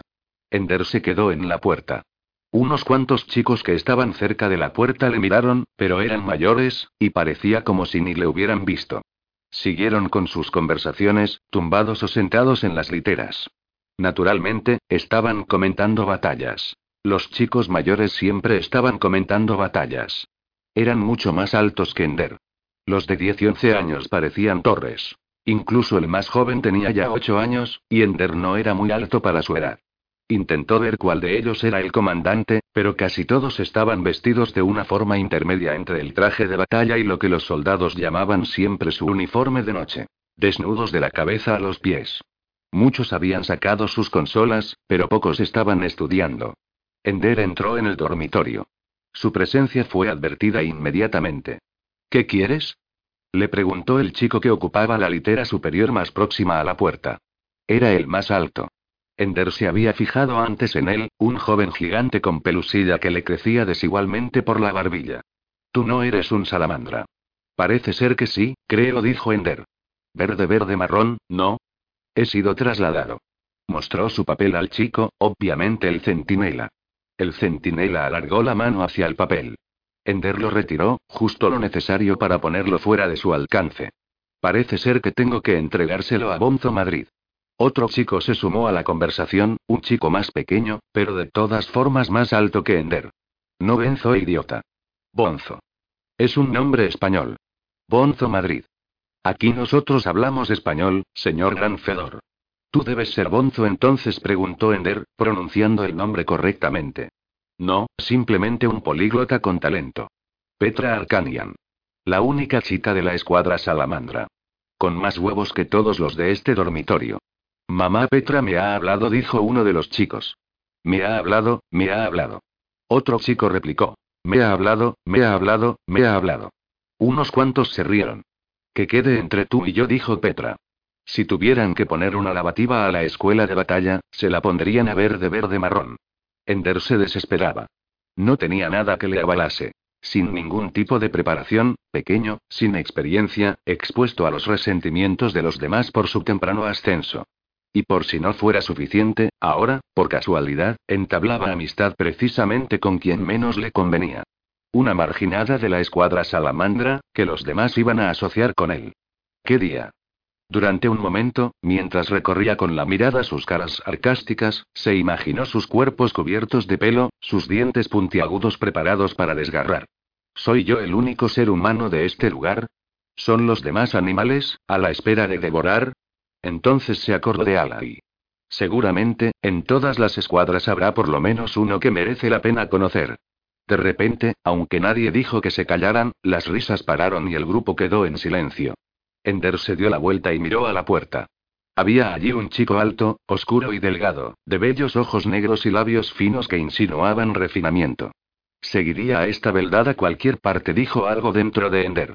¿Vería lo que ven esos ojos? ¿Quién eres? preguntó el chico sin levantar la voz. Ender Uijin, señor, dijo Ender esgrimiendo las órdenes. Trasladado de grupo de lanzamiento a la escuadra salamandra. El chico cogió el papel con un movimiento seguro y veloz, sin tocar la mano de Ender. ¿Cuántos años tienes, Uijin? Le preguntó. Casi siete. Con el mismo tono de voz que antes, le dijo. He preguntado cuántos años tienes, no cuántos años casi tienes. Tengo seis años, nueve meses y doce días. ¿Cuánto tiempo has estado haciendo prácticas en la sala de batalla? Unos pocos meses. Intento mejorar. ¿Algún tipo de preparación en maniobras de batalla? ¿Has formado parte de un batallón alguna vez? ¿Has realizado alguna vez algún ejercicio conjunto? Ender no había oído hablar de todas esas cosas. Negó con la cabeza. Madrid le miró impávidamente. Ya veo. No tardarás en descubrir que los oficiales al mando de la escuela, y notablemente el mayor Anderson, que está a cargo de los juegos, son muy aficionados a los ardides. La escuadra salamandra está empezando a salir de una oscuridad indecente. Hemos vencido en 12 de los últimos 20 juegos. Hemos sorprendido a Rata, Escorpión y Sabueso, y estamos preparados para luchar por el liderazgo de la clasificación. Naturalmente, por eso se me da tal espécimen de subdesarrollo como tú, sin utilidad, sin experiencia y sin esperanza. Petra dijo en voz baja. No está encantado de conocerte. Cállate, Arcanian dijo Madrid. A una prueba añadimos ahora otra. Pero cualquiera que sean los obstáculos que nuestros oficiales decidan sembrar en nuestro camino, seguimos siendo y salamandra. Gritaron los soldados, como un solo hombre. Instintivamente, la idea que Ender se había hecho de estos acontecimientos cambió. Era una ceremonia, un ritual. Madrid no tenía intención de herirle, solo quería mantener bajo control un acontecimiento inesperado y utilizarlo para reforzar su control de la escuadra. Somos el fuego que les consumirá, vientre e intestinos, cabeza y corazón, muchas llamas pero un solo fuego. Salamandra. Volvieron a gritar. Ni siquiera este nos debilitará. Por un momento, Ender abrió la puerta a la esperanza. Trabajaré duro y aprenderé rápidamente, dijo. No te he dado permiso para hablar, respondió Madrid. Tengo la intención de intercambiarte en cuanto pueda. Probablemente, para librarme de ti tendré que desprenderme de algún elemento valioso, pero, siendo tan pequeño, eres peor que inútil. Un congelado más en cada batalla, eso es lo que eres, y en la situación en que estamos ahora, cada soldado congelado tiene consecuencias en la clasificación. Nada personal, Wilgin, pero estoy seguro que puedes formarte a expensas de algún otro. Es todo corazón, dijo Petra. Madrid se acercó a la chica y le cruzó la cara con el revés de la mano. No sonó mucho, pues la había golpeado con las uñas de los dedos. Pero en la mejilla aparecieron unas señales rojas, cuatro, y otras tantas gotas de sangre marcaban los puntos donde habían dado las puntas de las uñas. Estas son tus instrucciones, Wilgin. Y espero que esta sea la última vez que tengo que hablar contigo. Te mantendrás aparte mientras nos entrenamos en la sala de batalla. Naturalmente, tienes que estar ahí, pero no pertenecerás a ningún batallón y no tomarás parte en ninguna maniobra. Cuando se nos llame a una batalla, te vestirás rápidamente y te presentarás en la puerta como todos los demás. Pero no atravesarás la puerta hasta que hayan pasado cuatro minutos desde el comienzo del juego, y entonces permanecerás en la puerta, sin desenfundar ni disparar tu arma, hasta que el juego termine. Endera sintió con la cabeza. Así que iba a ser nadie. Anheló que el intercambio tuviera lugar pronto. Se dio cuenta también de que Petra no había hecho nada parecido a gritar de dolor o llevarse la mano a la mejilla, aunque una de las gotas de sangre había comenzado a correr dibujando una veta que llegaba a la mandíbula. Podía ser una marginada, pero ya que Bonzo Madrid no iba a ser su amigo, entablaría amistad con Petra. Se le asignó una litera al fondo del dormitorio. La litera superior, desde la que, estando tumbado, ni siquiera podía ver la puerta. La curva del techo la bloqueaba. Había otros chicos cerca de él, chicos con aspecto cansado y gesto taciturno, los menos valiosos. No tenían ninguna palabra de bienvenida que decir a Ender. Ender intentó abrir su casillero palmeándolo, pero no pasó nada. Entonces se dio cuenta de que los casilleros no tenían ningún seguro. Los cuatro tenían tiradores para abrirlos. Ahora, en una escuadra, nada era privado. Había un uniforme en el casillero. No era el verde pálido de los reclutas, sino el uniforme verde oscuro con guarniciones naranja de la escuadra salamandra. No le iba bien. Pero, claro, era probable que nunca se hubiesen visto en la necesidad de entregar un uniforme así a un chico tan joven. Estaba empezando a sacarlo cuando advirtió que Petra caminaba por el pasillo en dirección a su cama. Se dejó caer de la litera y se puso en pie para saludarla. Tranquilo, dijo. No soy un oficial. Eres jefe de batallón, ¿no? Alguien que estaba cerca le interrumpió. ¿Qué te ha hecho pensar eso, Wilgin? Ocupas una litera delante. Mi litera está delante porque soy el tirador más certero de la escuadra salamandra, y porque Bonzo tiene miedo de que haga una revolución si los jefes de batallón no me vigilan. Como si se pudiera hacer algo con chicos como estos. Señaló a los chicos de gesto taciturno de las literas cercanas. ¿Qué intentaba hacer? ¿Empeorar aún más la situación? Todos son mejores que yo, dijo Ender intentando disociarse del desprecio de Petra hacia los chicos que, al fin y al cabo, iban a ser sus compañeros de litera. Soy una chica, dijo, y tú eres un meón de seis años. Tenemos mucho en común. ¿Por qué no somos amigos? No pienso hacer tus deberes, dijo. Por un momento, Petra creyó que era un chiste. Alto dijo. Cuando estás en el juego todo es militar. La escuela no es para nosotros como para los reclutas. Historia y estrategia, y tácticas e insectores y matemáticas y estrellas, las cosas que necesitarás saber cuando seas piloto o comandante. Ya lo verás. O sea, que eres mi amigo. ¿Qué gano con ello? preguntó Ender imitando su forma de hablar, desmesuradamente jactanciosa, como si no le importara nada. Bonzo no te va a dejar hacer prácticas. Te va a obligar a llevarte la consola a la sala de batallas para que estudies. Bien mirado, no es tan malo. No quiere que un niño sin ninguna clase de entrenamiento eche a perder sus maniobras de precisión. Se puso a hablar en jiría, la jerga que imitaba el inglés pidgin de la gente no cultivada. Bonzo, él exacto, él tan cuidadoso, él mea en plato y nunca salpica. Ender esbozó una sonrisa. La sala de batalla está abierta continuamente. Si quieres, te llevaré allí en las horas libres y te enseñaré algo de lo que sé. No soy un gran soldado, pero sí bastante bueno, y estoy segura que mejor que tú. Si quieres, y dijo Ender. Empezaremos mañana por la mañana después del desayuno. ¿Y si hay alguien utilizando la sala? Los de mi lanzamiento íbamos siempre nada más terminar de desayunar. No te preocupes. En realidad, hay nueve salas de batallas. No había oído hablar de las otras. Las nueve tienen la misma entrada. Todo el centro de la escuela, el cubo de la rueda, son salas de batalla. No giran con el resto de la estación. Esa es la razón de su gravedad cero, de su no gravedad. Están quietas. Si no hay rotación, no hay abajo. Pero se las arreglan para que haya siempre una sala de batalla dando al corredor de entrada que usamos todos. Una vez que estás dentro, mueven el cubo y ponen otra sala de batalla en esa posición. Ah. Tal como dije. Nada más terminar de desayunar. Se puso a andar. Petra dijo Ender. Se dio la vuelta. Gracias. Sin decir nada, se dio la vuelta otra vez y se fue por el pasillo. Ender volvió a saltar a su litera y acabó de sacar el uniforme. Estaba desnudo en la cama, jugueteando con su nueva consola, intentando averiguar si habían hecho algo con sus códigos de acceso. Efectivamente, habían borrado su sistema de seguridad. Aquí no podía poseer nada, ni siquiera su consola. Las luces se atenuaron un poco. Se acercaba la hora de dormir. Ender no sabía qué cuarto de baño tenía que utilizar. A la izquierda de la puerta dijo el chico de la litera contigua. Lo compartimos con Rata, Cóndor y Ardilla. Ender le dio las gracias y comenzó a andar. E dijo el chico. No puedes ir así. En uniforme siempre que estés fuera de este dormitorio. Incluso para ir al lavabo. Especialmente. Y te está prohibido hablar con madre de cualquier otra escuadra. En las comidas o en el lavabo. Puedes saltártelo algunas veces en la sala de batalla, y, naturalmente, cuando un profesor te lo diga. Pero si Bonzo te pilla, estás muerto. ¿Entendido? Gracias. Otra cosa. Bonzo se sale de sus casillas si estás desnudo delante de Petra. Estaba desnuda cuando llegué, ¿no? Ella hace lo que quiere, pero tú te vistes. Órdenes de Bonzo. Era estúpido. Petra parecía todavía un chico, era una regla estúpida. La discriminaba, la hacía diferente, dividía a la escuadra. Estúpido. Estúpido. ¿Cómo llegó Bonzo a ser comandante si no sabía cosas así? Alay sería mejor comandante que Bonzo. Sabía aglutinar a un grupo. También yo sé aglutinar a un grupo, pensó Ender. A lo mejor soy comandante algún día en el lavabo, estaba lavándose las manos cuando alguien se dirigió a él. ¿Eh?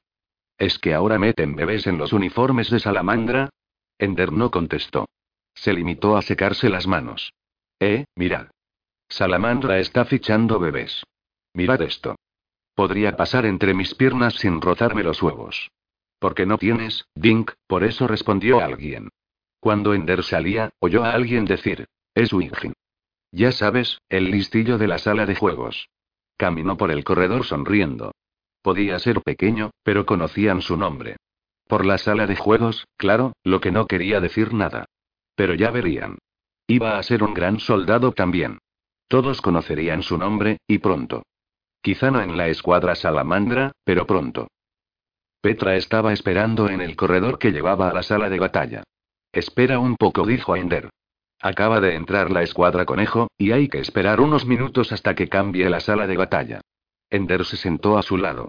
El canje de sala de batalla implica algo más que simplemente cambiarla por la siguiente, dijo.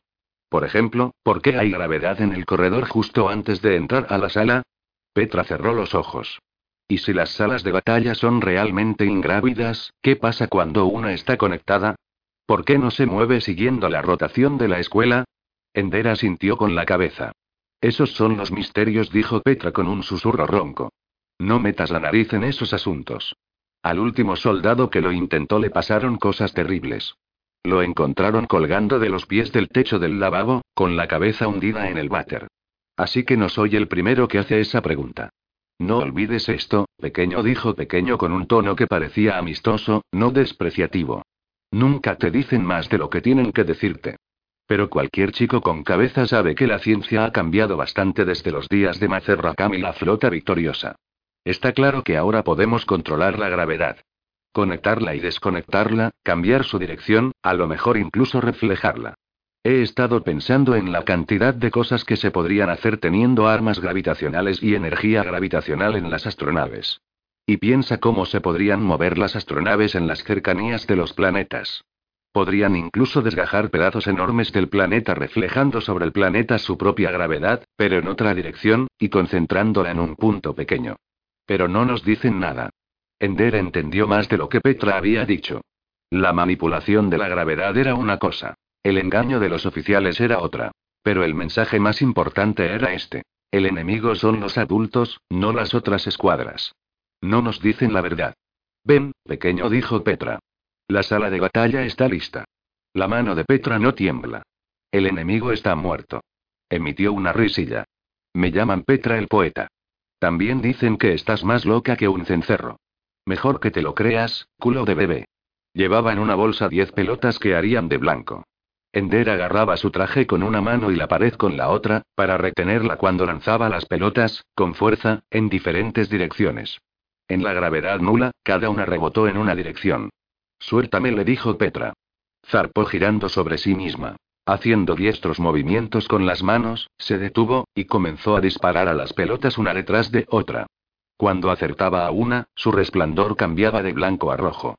Ender sabía que el cambio de color duraba menos de dos minutos. Solo una pelota había vuelto a ser blanca cuando acertó a la última. Rebotó con precisión en una pared y volvió a gran velocidad hacia Ender. Ender la agarró y le ayudó a contrarrestar su rebote. Era una de las primeras técnicas que le habían enseñado siendo recluta. Eres muy buena, dijo. Nadie mejor que yo. Y vas a aprender a hacerlo. Petra le enseñó a extender el brazo totalmente, a apuntar con todo el brazo. La mayoría de los soldados no se dan cuenta de que cuanto más lejos está el blanco, más tiempo hay que mantener el rayo en un círculo de aproximadamente 2 centímetros. Es simplemente la diferencia entre una décima de segundo y medio segundo, pero en batalla eso es mucho tiempo. Muchos soldados creen que han errado el tiro, cuando en realidad estaban dando justo en el blanco pero se retiraban antes de tiempo. No se puede utilizar la pistola como una espada, zas zas y cortar por la mitad. Tienes que apuntar. Se sirvió del llama pelotas para atraer los blancos, y luego los lanzó otra vez lentamente, uno por uno. Ender les disparó, Falló casi todos los tiros. Muy bien, dijo Petra. No tienes ningún hábito malo. Tampoco tengo ninguno bueno, subrayó Ender. En eso te doy la razón. No consiguieron mucho esa primera mañana. Casi todo fue hablar. ¿Cómo pensar mientras se está disparando? Tienes que retener en la cabeza al mismo tiempo tu movimiento y el movimiento del enemigo. Tienes que mantener el brazo derecho y apuntar con el cuerpo para que, si te congelan el brazo, puedas seguir disparando. Averigua en qué punto del recorrido del gatillo se dispara la pistola, para que no tengas que apretar el gatillo hasta el fondo cada vez que disparas. Relaja el cuerpo, no te tenses, hace que tiembles. Esa fue la única práctica que Ender hizo ese día. En los ejercicios que hizo la escuadra por la tarde, a Ender se le ordenó que trajera su consola e hiciera sus deberes, sentado en un rincón de la sala. Bonzo tenía obligación de tener a todos sus soldados en la sala de batalla, pero no tenía obligación de utilizarlos. De todas formas, Ender no hizo sus deberes. Si no podía hacer ejercicios como soldado, podía estudiar a Bonzo como comandante. La escuadra salamandra estaba dividida en los cuatro batallones estándar de diez soldados cada uno. Algunos comandantes distribuían sus batallones de forma que el batallón A tenía los mejores soldados y el de los peores. Bonzo los había mezclado y todos tenían soldados buenos y soldados flojos. Con la diferencia de que el B solo tenía nueve chicos. Ender se preguntó quién habría sido transferido para dejarle su sitio. Enseguida se puso de manifiesto que el jefe del batallón B era nuevo. No era extraño que Bonzo estuviera tan disgustado. Había perdido un jefe de batallón para dar cabida a Ender. Y Bonzo tenía razón en otra cosa. Ender no estaba preparado. Estuvieron toda la práctica haciendo maniobras. Batallones que no podían verse entre sí hacían operaciones precisas con una sincronización perfecta. Los batallones hacían prácticas apoyándose los unos en los otros para hacer cambios súbitos de dirección sin romper la formación. Todos esos soldados daban por sabidas técnicas que Ender no conocía. La técnica de hacer un aterrizaje suave y absorber el impacto. Vuelos precisos. Corrección de la dirección utilizando a los soldados congelados que flotaban por la sala. Balanceos, giros, regates. Deslizamientos por las paredes, una maniobra muy difícil y a la vez una de las más útiles, pues impide que el enemigo pueda ponerse detrás. Aunque Ender aprendió muchas cosas que no sabía, también vio cosas que se podían mejorar. Las formaciones perfectamente ensayadas eran un error. Permitían a los soldados obedecer instantáneamente las órdenes, pero eso significaba también que eran previsibles. Además, los soldados disfrutaban de muy poca iniciativa individual. Una vez establecido un modelo, tenían que seguirlo hasta el final. No había lugar para hacer reajustes en función de lo que hiciera el enemigo contra la formación. Ender estudió las formaciones de Bonzo como lo haría un comandante enemigo, buscando las formas de romperlas. Esa noche, durante las horas de juego libre, Ender pidió a Petra que hiciera prácticas con él. No le dijo. Quiero llegar a ser comandante algún día y tengo que jugar en la sala de juegos. Estaba extendida la creencia de que los profesores rastreaban los juegos y escogían allí a los potenciales comandantes. Ender lo dudaba. Los jefes de batallón tenían más posibilidades de demostrar lo que podrían hacer siendo comandantes que ningún jugador de vídeos. Pero no discutió con Petra. La práctica que siguió al desayuno fue más que generosa. De todas formas, tenía que practicar. Y no podía practicar solo, con excepción de unas pocas técnicas básicas. La mayoría de las técnicas más difíciles requerían compañeros o equipos. Si por lo menos siguiera teniendo a Ala y a Shen para hacer prácticas con ellos y por qué no podía practicar con ellos? No había oído nunca que un soldado hiciera prácticas con los reclutas, pero no había ninguna norma en contra. Simplemente, no lo había hecho nadie. Había demasiado desprecio hacia los reclutas. Y de todas formas, a Ender se le seguía tratando como a un recluta. Necesitaba a alguien con quien practicar, y a cambio podría ayudarle a aprender las cosas que veía hacer a los chicos mayores. Atención, vuelve el gran soldado. Dijo Bernard. Ender se detuvo en la puerta de su anterior cuartel. Solo había estado fuera un día, pero le parecía ya un sitio extraño, y los chicos de su lanzamiento eran también extraños. Estuvo a punto de dar la vuelta y marcharse. Pero estaba Alay, que había convertido su amistad en algo sagrado. Alay no era un extraño. Ender no hizo ningún esfuerzo para ocultar el trato que recibía en la escuadra salamandra. Y tienen razón, dijo. Soy más inútil que un estornudo en un traje espacial. Alay se echó a reír, y otros reclutas comenzaron a rodearle. Ender propuso el trato. Juego libre, todos los días, trabajo duro en la sala de batalla, bajo su dirección. Ellos aprenderían cosas de las escuadras, de las batallas que pudiera ver Ender. Y él podría hacer las prácticas que necesitaba para desarrollar sus técnicas de soldado. Nos formaremos juntos. Muchos chicos querían ir. De acuerdo, dijo Ender. Pero aquí se viene a trabajar. El que se dedique a hacer el tonto, será expulsado. No tengo tiempo que perder. No perdieron el tiempo. Ender mostró considerables dosis de torpeza al intentar describir lo que había visto, al intentar descifrar la forma de hacerlo. Pero para cuando terminó el tiempo del juego libre, habían aprendido algo. Estaban cansados, pero estaban cogiendo el truco a algunas técnicas. ¿Dónde estabas?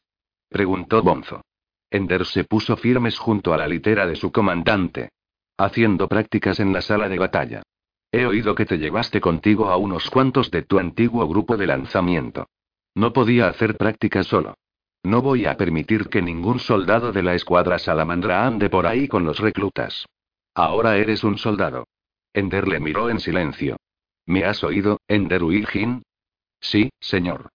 No más prácticas con esos pedorros. ¿Puedo hablar con usted en privado? preguntó Ender.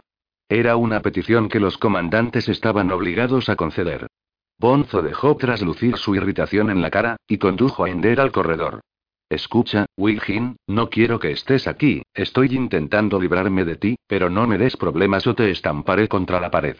Un buen comandante pensó Ender no tiene necesidad de lanzar amenazas estúpidas. Bonzo se enfureció ante el silencio de Ender. Oye, me has pedido que saliera, habla entonces. Señor, hizo bien en no ponerme en ningún batallón. No sé hacer nada. No necesito que me digas lo que hago bien. Pero voy a convertirme en un buen soldado. No echaré a perder sus ejercicios regulares, pero voy a hacer prácticas, y voy a hacer prácticas con la única gente que está dispuesta a hacer prácticas conmigo, y esa gente es mi lanzamiento. Tú harás lo que yo te diga, imbécil. De acuerdo, señor. Cumpliré todas las órdenes que esté autorizado a darme. Pero el juego libre es libre. Nadie puede obligarme a hacer nada. Nada. Nadie. Podía ver cómo se acaloraba Bonzo. El acaloramiento era malo. Ender era frío, y sabía aprovecharlo. Bonzo se acaloraba, luego lo aprovecharía. Señor, tengo que pensar en mi carrera. No interferiré en sus entrenamientos ni en sus batallas, pero alguna vez tengo que aprender. No le pedí que me pusiera en su escuadra, está intentando intercambiarme en cuanto pueda. Pero nadie me querrá si no sé hacer nada, ¿no? Permítame aprender algo y así se podrá librar de mí antes y conseguir a cambio un soldado que pueda servirle. Bonzo no era tan estúpido como para que la ira le impidiera reconocer lo que tenía sentido cuando lo oía. De todas formas, no podía borrar su ira inmediatamente. Mientras estés en la escuadra salamandra, obedecerás. Si intenta controlar mi tiempo de juego libre, puedo hacer que le frían. Era probable que no fuera cierto. Pero era posible. Indudablemente, si Ender armaba jaleo, era concebible que Bonzo corriera el riesgo de perder su condición de comandante por interferir con el juego libre. Además, estaba claro que los oficiales veían algo en Ender, por algo le habían ascendido. A lo mejor tenía suficientes influencias entre los profesores para freír a alguien. Cabrón. Dijo Bonzo. No es culpa mía que me haya dado esa orden delante de todos, dijo Ender. Pero si quiere, haré como que usted ha ganado. Y mañana podrá decirme que ha cambiado de idea. No necesito que me digas lo que tengo que hacer. Bonzo le odiaba por eso, por su generosidad. Era como si Ender le estuviera obedeciendo como haciéndole un favor. Con descaro, y sin embargo no tenía alternativa. Ninguna alternativa. No se le ocurrió pensar que era por su culpa, por haber dado a Ender una orden que no era razonable. Lo único que sabía era que Ender le había derrotado y que luego le había pasado la derrota por las narices mostrándose magnánimo. Algún día te pillaré, dijo Bonzo. Probablemente dijo Ender. Las luces se apagaron y la sirena sonó. Ender entró en el dormitorio con expresión de abatimiento. Derrotado. Irritado. Los demás chicos sacaron la conclusión obvia. Y por la mañana, cuando Ender iba a desayunar, Bonzo le detuvo y le habló en voz alta. He cambiado de idea, renacuajo.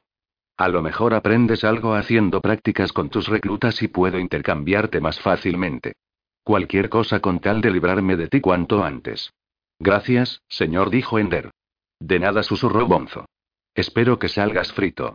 Ender sonrió agradecido y salió del dormitorio. Después del desayuno, practicó de nuevo con Petra. Se pasó la tarde observando los ejercicios de Bonzo e imaginando formas de destruir su escuadra. Durante el juego libre, él y Ala y los demás trabajaron hasta el agotamiento.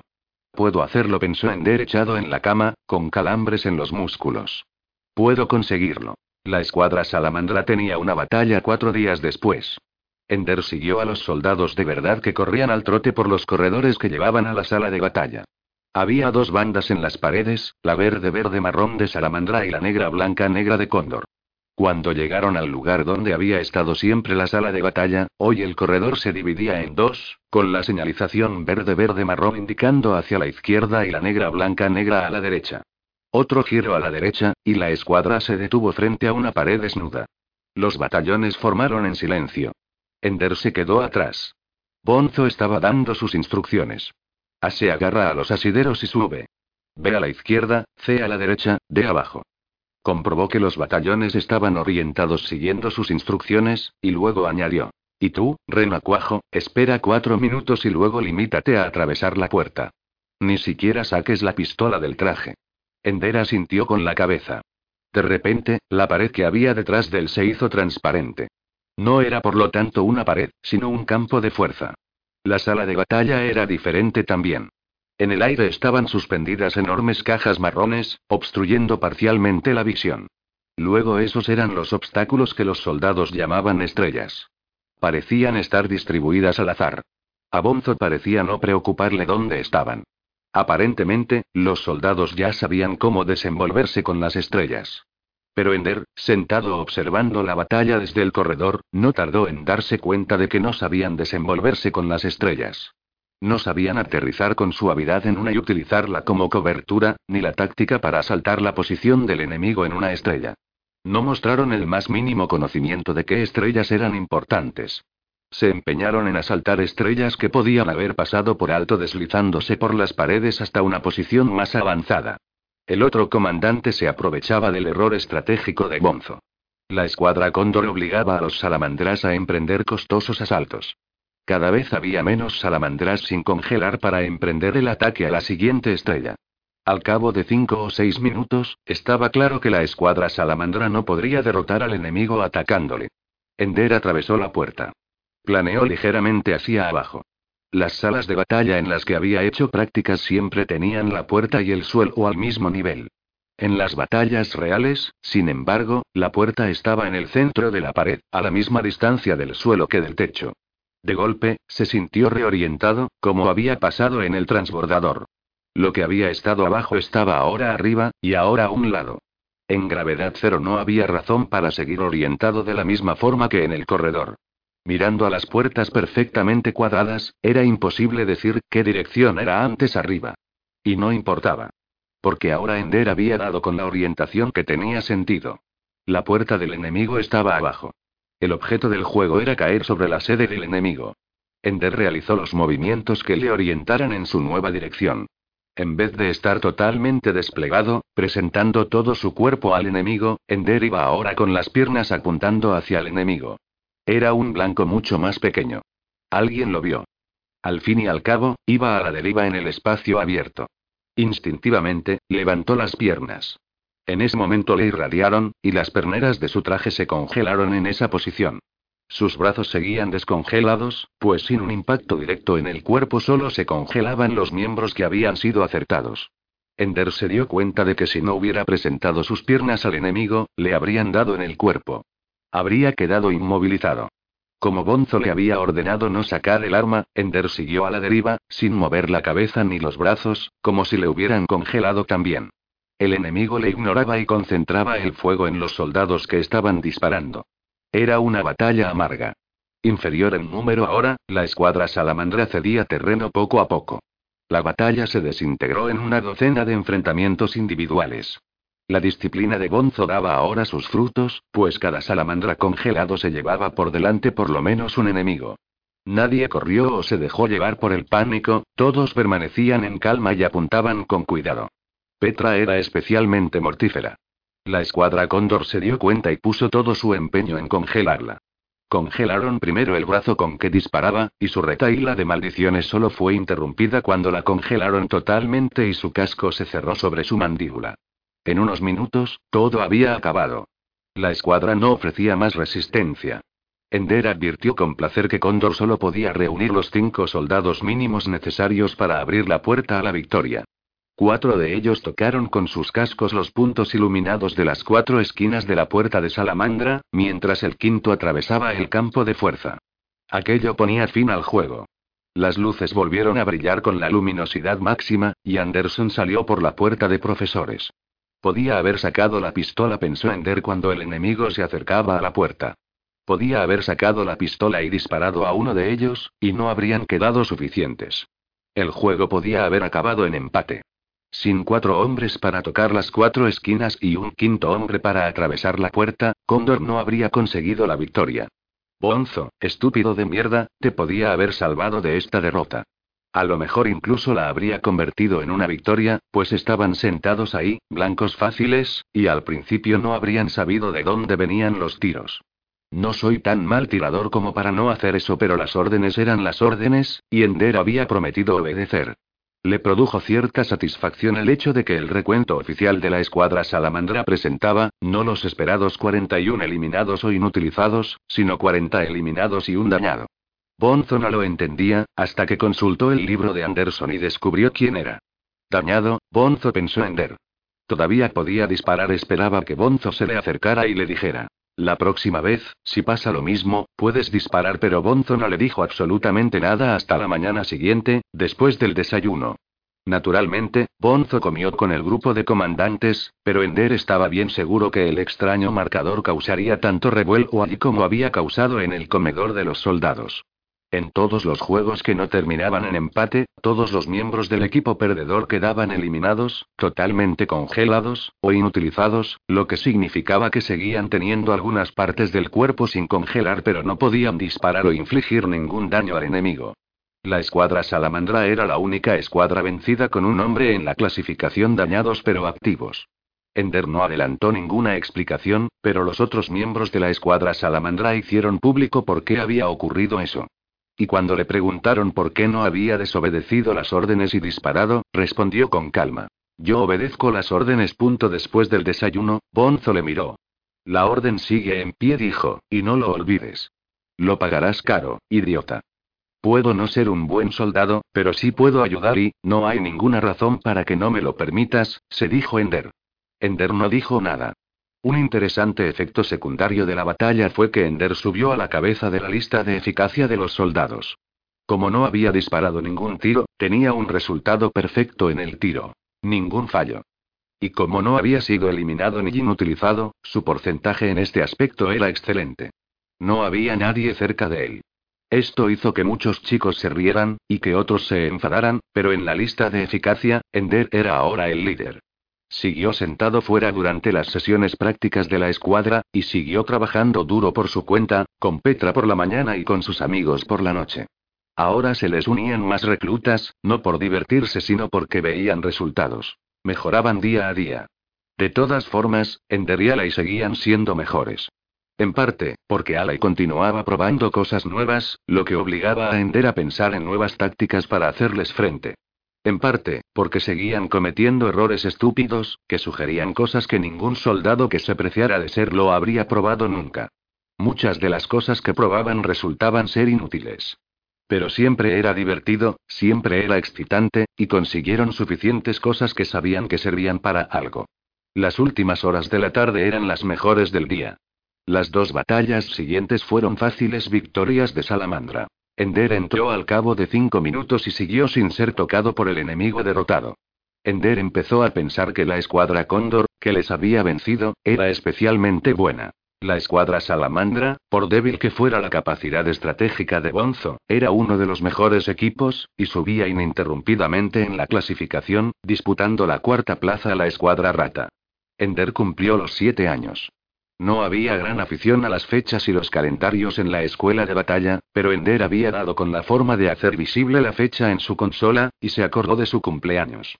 La escuela también se acordó. Le tomaron las medidas y le dieron un nuevo uniforme salamandra y un nuevo traje refulgente para la sala de batalla. Volvió al cuartel con la ropa nueva puesta. Se sentía extraño y holgado, como si su piel ya no le ajustara bien. Quiso detenerse en la litera de Petra y hablarle de su casa, de cómo solían celebrar su cumpleaños, o simplemente decirle que era su cumpleaños, para que le felicitara. Pero nadie comentaba los cumpleaños. Era infantil. Era lo que hacían los terrícolas. Tartas y costumbres tontas. Valentina le hizo la tarta el día de su sexto cumpleaños. Se cayó y fue terrible. Ya nadie sabía cocinar, era el tipo de cosas que solo a Valentina se le podía ocurrir hacer. Todo el mundo hizo chanzas a cuenta de la tarta, pero Ender guardó un trozo en el armario. Luego le quitaron el monitor y se marchó, y, por lo que sabía, seguía estando allí, un trocito de polvo amarillo grasoso. Nadie hablaba de su casa, nunca entre soldados. Antes de la escuela de batalla no había habido vida. Nadie recibía cartas, y nadie escribía. Todos hacían como que no les importaba. Pero a mí me importa, pensó Ender. La única razón por la que estoy aquí es para que ningún insector le pegue a Valentina un tiro en el ojo, para que no le vuelen la cabeza como a los soldados de los vídeos de las primeras batallas con los insectores. Para que no le atraviesen la cabeza con un rayo tan caliente que el cerebro reviente el cráneo y se derrame como un bizcocho cuando se hincha, como pasaba en mis peores pesadillas, en mis peores noches, cuando me despertaba temblando pero en silencio, debo guardar silencio o dirán que echo de menos a mi familia, que quiero irme a casa por la mañana se sintió mejor. Su casa era solo un dolor sordo en la parte posterior de su memoria. Un cansancio en los ojos. Esa mañana Bonzo entró cuando se estaban vistiendo. Trajes refulgentes. Gritó. Iba a haber una batalla. El cuarto juego de Ender. El enemigo era la escuadra Leopardo. Sería fácil. Leopardo era nueva, y estaba siempre en el último cuarto de la clasificación. Había sido organizada solo seis meses antes, con Paul Slattery como comandante. Ender se puso su nuevo traje de batalla y se alineó. Bonzo le sacó a empujones de la línea y le hizo desfilar el último. No necesitabas hacer esto, dijo Ender en silencio. Podías haberme dejado estar en la línea Ender observó desde el corredor. Paul Slater era joven, pero era listo, tenía algunas ideas nuevas. Mantuvo a sus soldados en movimiento, saltando de una estrella a otra, deslizándose por las paredes para ponerse por detrás o por encima de los imperturbables salamandra. Ender sonrió. Bonzo estaba irremediablemente confundido, y también sus hombres. Leopardo parecía tener hombres en todos sitios. De todas formas, la batalla no fue tan desigual como parecía. Ender se dio cuenta de que Leopardo también estaba perdiendo muchos hombres. Su temeraria táctica les exponía demasiado. Lo que importaba, sin embargo, era que Salamandra se sentía derrotada. Habían cedido totalmente la iniciativa. Aunque todavía estaban igualados con el enemigo, se apretaban unos contra otros como el último superviviente de una masacre, como si esperaran que el enemigo se olvidara de ellos en la carnicería que se avecinaba. Ender se deslizó lentamente por la puerta, orientado de forma que la puerta del enemigo estuviera abajo, y planeó lentamente en dirección este hasta una esquina donde no fuera advertido. Incluso se disparó a las piernas para mantenerlas en la posición de rodillas, que le ofrecía la mejor protección. Parecía, a cualquier mirada casual, como cualquier otro soldado congelado que estaba a la deriva fuera del campo de batalla. Con la escuadra salamandra esperando miserablemente su destrucción, la escuadra leopardo no tenía más remedio que destruirla. Les quedaban nueve chicos cuando Salamandra dejó por fin de disparar. Formaron y comenzaron a abrir la puerta de Salamandra. Ender apuntó cuidadosamente con el brazo extendido, como Petra le había enseñado. Antes de que nadie se diera cuenta de lo que estaba pasando, congeló a tres de los soldados que estaban a punto de apretar sus cascos contra las esquinas iluminadas de la puerta. Entonces, los otros le apuntaron y dispararon, pero al principio solo acertaron en sus piernas ya congeladas. Le dio tiempo de acertar a los otros dos de la puerta. A Leopardo le quedaban solo cuatro hombres sin congelar cuando, al final, dieron a Ender en el brazo y le inutilizaron. El juego había acabado en empate, y todavía no le habían dado en el cuerpo. Paul Slattery estaba furioso, pero no había habido juego sucio. Todos los de la escuadra Leopardo dieron por supuesto que había sido una estrategia de Gonzo, dejar a un hombre hasta el último minuto. No se les ocurrió pensar que el pequeño Ender había disparado contraviniendo las órdenes. Pero la escuadra Salamandra lo sabía. Bonzo lo sabía, y Ender vio en la mirada de su comandante que le odiaba por salvarle de una derrota total. No me importa, se dijo Ender. Hará que sea más fácil lograr el intercambio, y, además, no bajarás demasiado en la clasificación. Intercámbiame. He aprendido todo lo que puedo aprender de ti. Perder con clase, eso es lo único que sabes hacer, Bonzo. ¿Qué he aprendido hasta ahora? Ender enumeró varias cosas en voz baja mientras se desvestía al lado de la litera. La puerta del enemigo está abajo. Usar las piernas como escudo. Dejar una pequeña reserva hasta el final del juego puede ser decisivo. Y algunas veces los soldados pueden tomar decisiones más inteligentes que las órdenes que han recibido desnudo. Estaba a punto de saltar de la cama cuando Bonzo vino hacia él, con la cara rígida y tensa. He visto a Peter así, pensó Ender, en silencio y con la muerte en los ojos. Pero Bonzo no es Peter. Bonzo tiene más miedo, Wigjin, por fin te he intercambiado. He conseguido persuadir a la escuadra rata de que tu increíble posición en la lista de eficacia es algo más que un accidente. Te vas con ellos mañana. Gracias, señor, dijo Ender. Quizás sonó demasiado agradecido. Súbitamente, Bonzo se inclinó hacia él y le dio una bofetada feroz en la mandíbula. Ender trastabilló hacia un lado y estuvo a punto de caer en la litera. Entonces, Bonzo le pegó un puñetazo en el estómago. Ender cayó de rodillas. Me has desobedecido, dijo Bonzo, en voz alta para que le oyeran todos. Un buen soldado no desobedece nunca. Incluso mientras gritaba de dolor, Ender no pudo evitar sentir el placer de la venganza en los murmullos que se levantaron por el cuartel. Eres idiota, Bonzo. No estás imponiendo disciplina, la estás destruyendo. Saben que he convertido una derrota en un empate. Y ahora ven cómo me recompensas. Te has comportado de una forma estúpida a la vista de todos los demás. ¿Cuánto vale tu disciplina ahora? El día siguiente, Ender dijo a Petra que, por su propio bien, debían poner fin a las prácticas de tiro de la mañana. No convenía que Bonzo viera en ello algo que le pareciera un reto, y por eso era mejor que se mantuviera alejada de Ender durante un tiempo. Lo entendió perfectamente. Además dijo, estás muy cerca de llegar a tu cúspide como tirador. Dejó la consola y el traje refulgente en el casillero. Llevaría su uniforme salamandra hasta que pudiera ir a Intendencia y cambiarlo por el marrón y negro de la escuadra rata. No había traído ninguna pertenencia. No se llevaría ninguna. No había nada que llevarse. Todo lo que tenía de valor estaba en el ordenador de la escuela o en su cabeza y en sus manos. Utilizó una de las consolas públicas de la sala de juego para inscribirse en un curso de combate cuerpo a cuerpo en gravedad terrestre, durante la hora inmediatamente posterior al desayuno. No tenía la intención de vengarse de Bonzo por haberle golpeado. Pero sí tenía la intención de procurar que nadie pudiera hacerle lo mismo otra vez.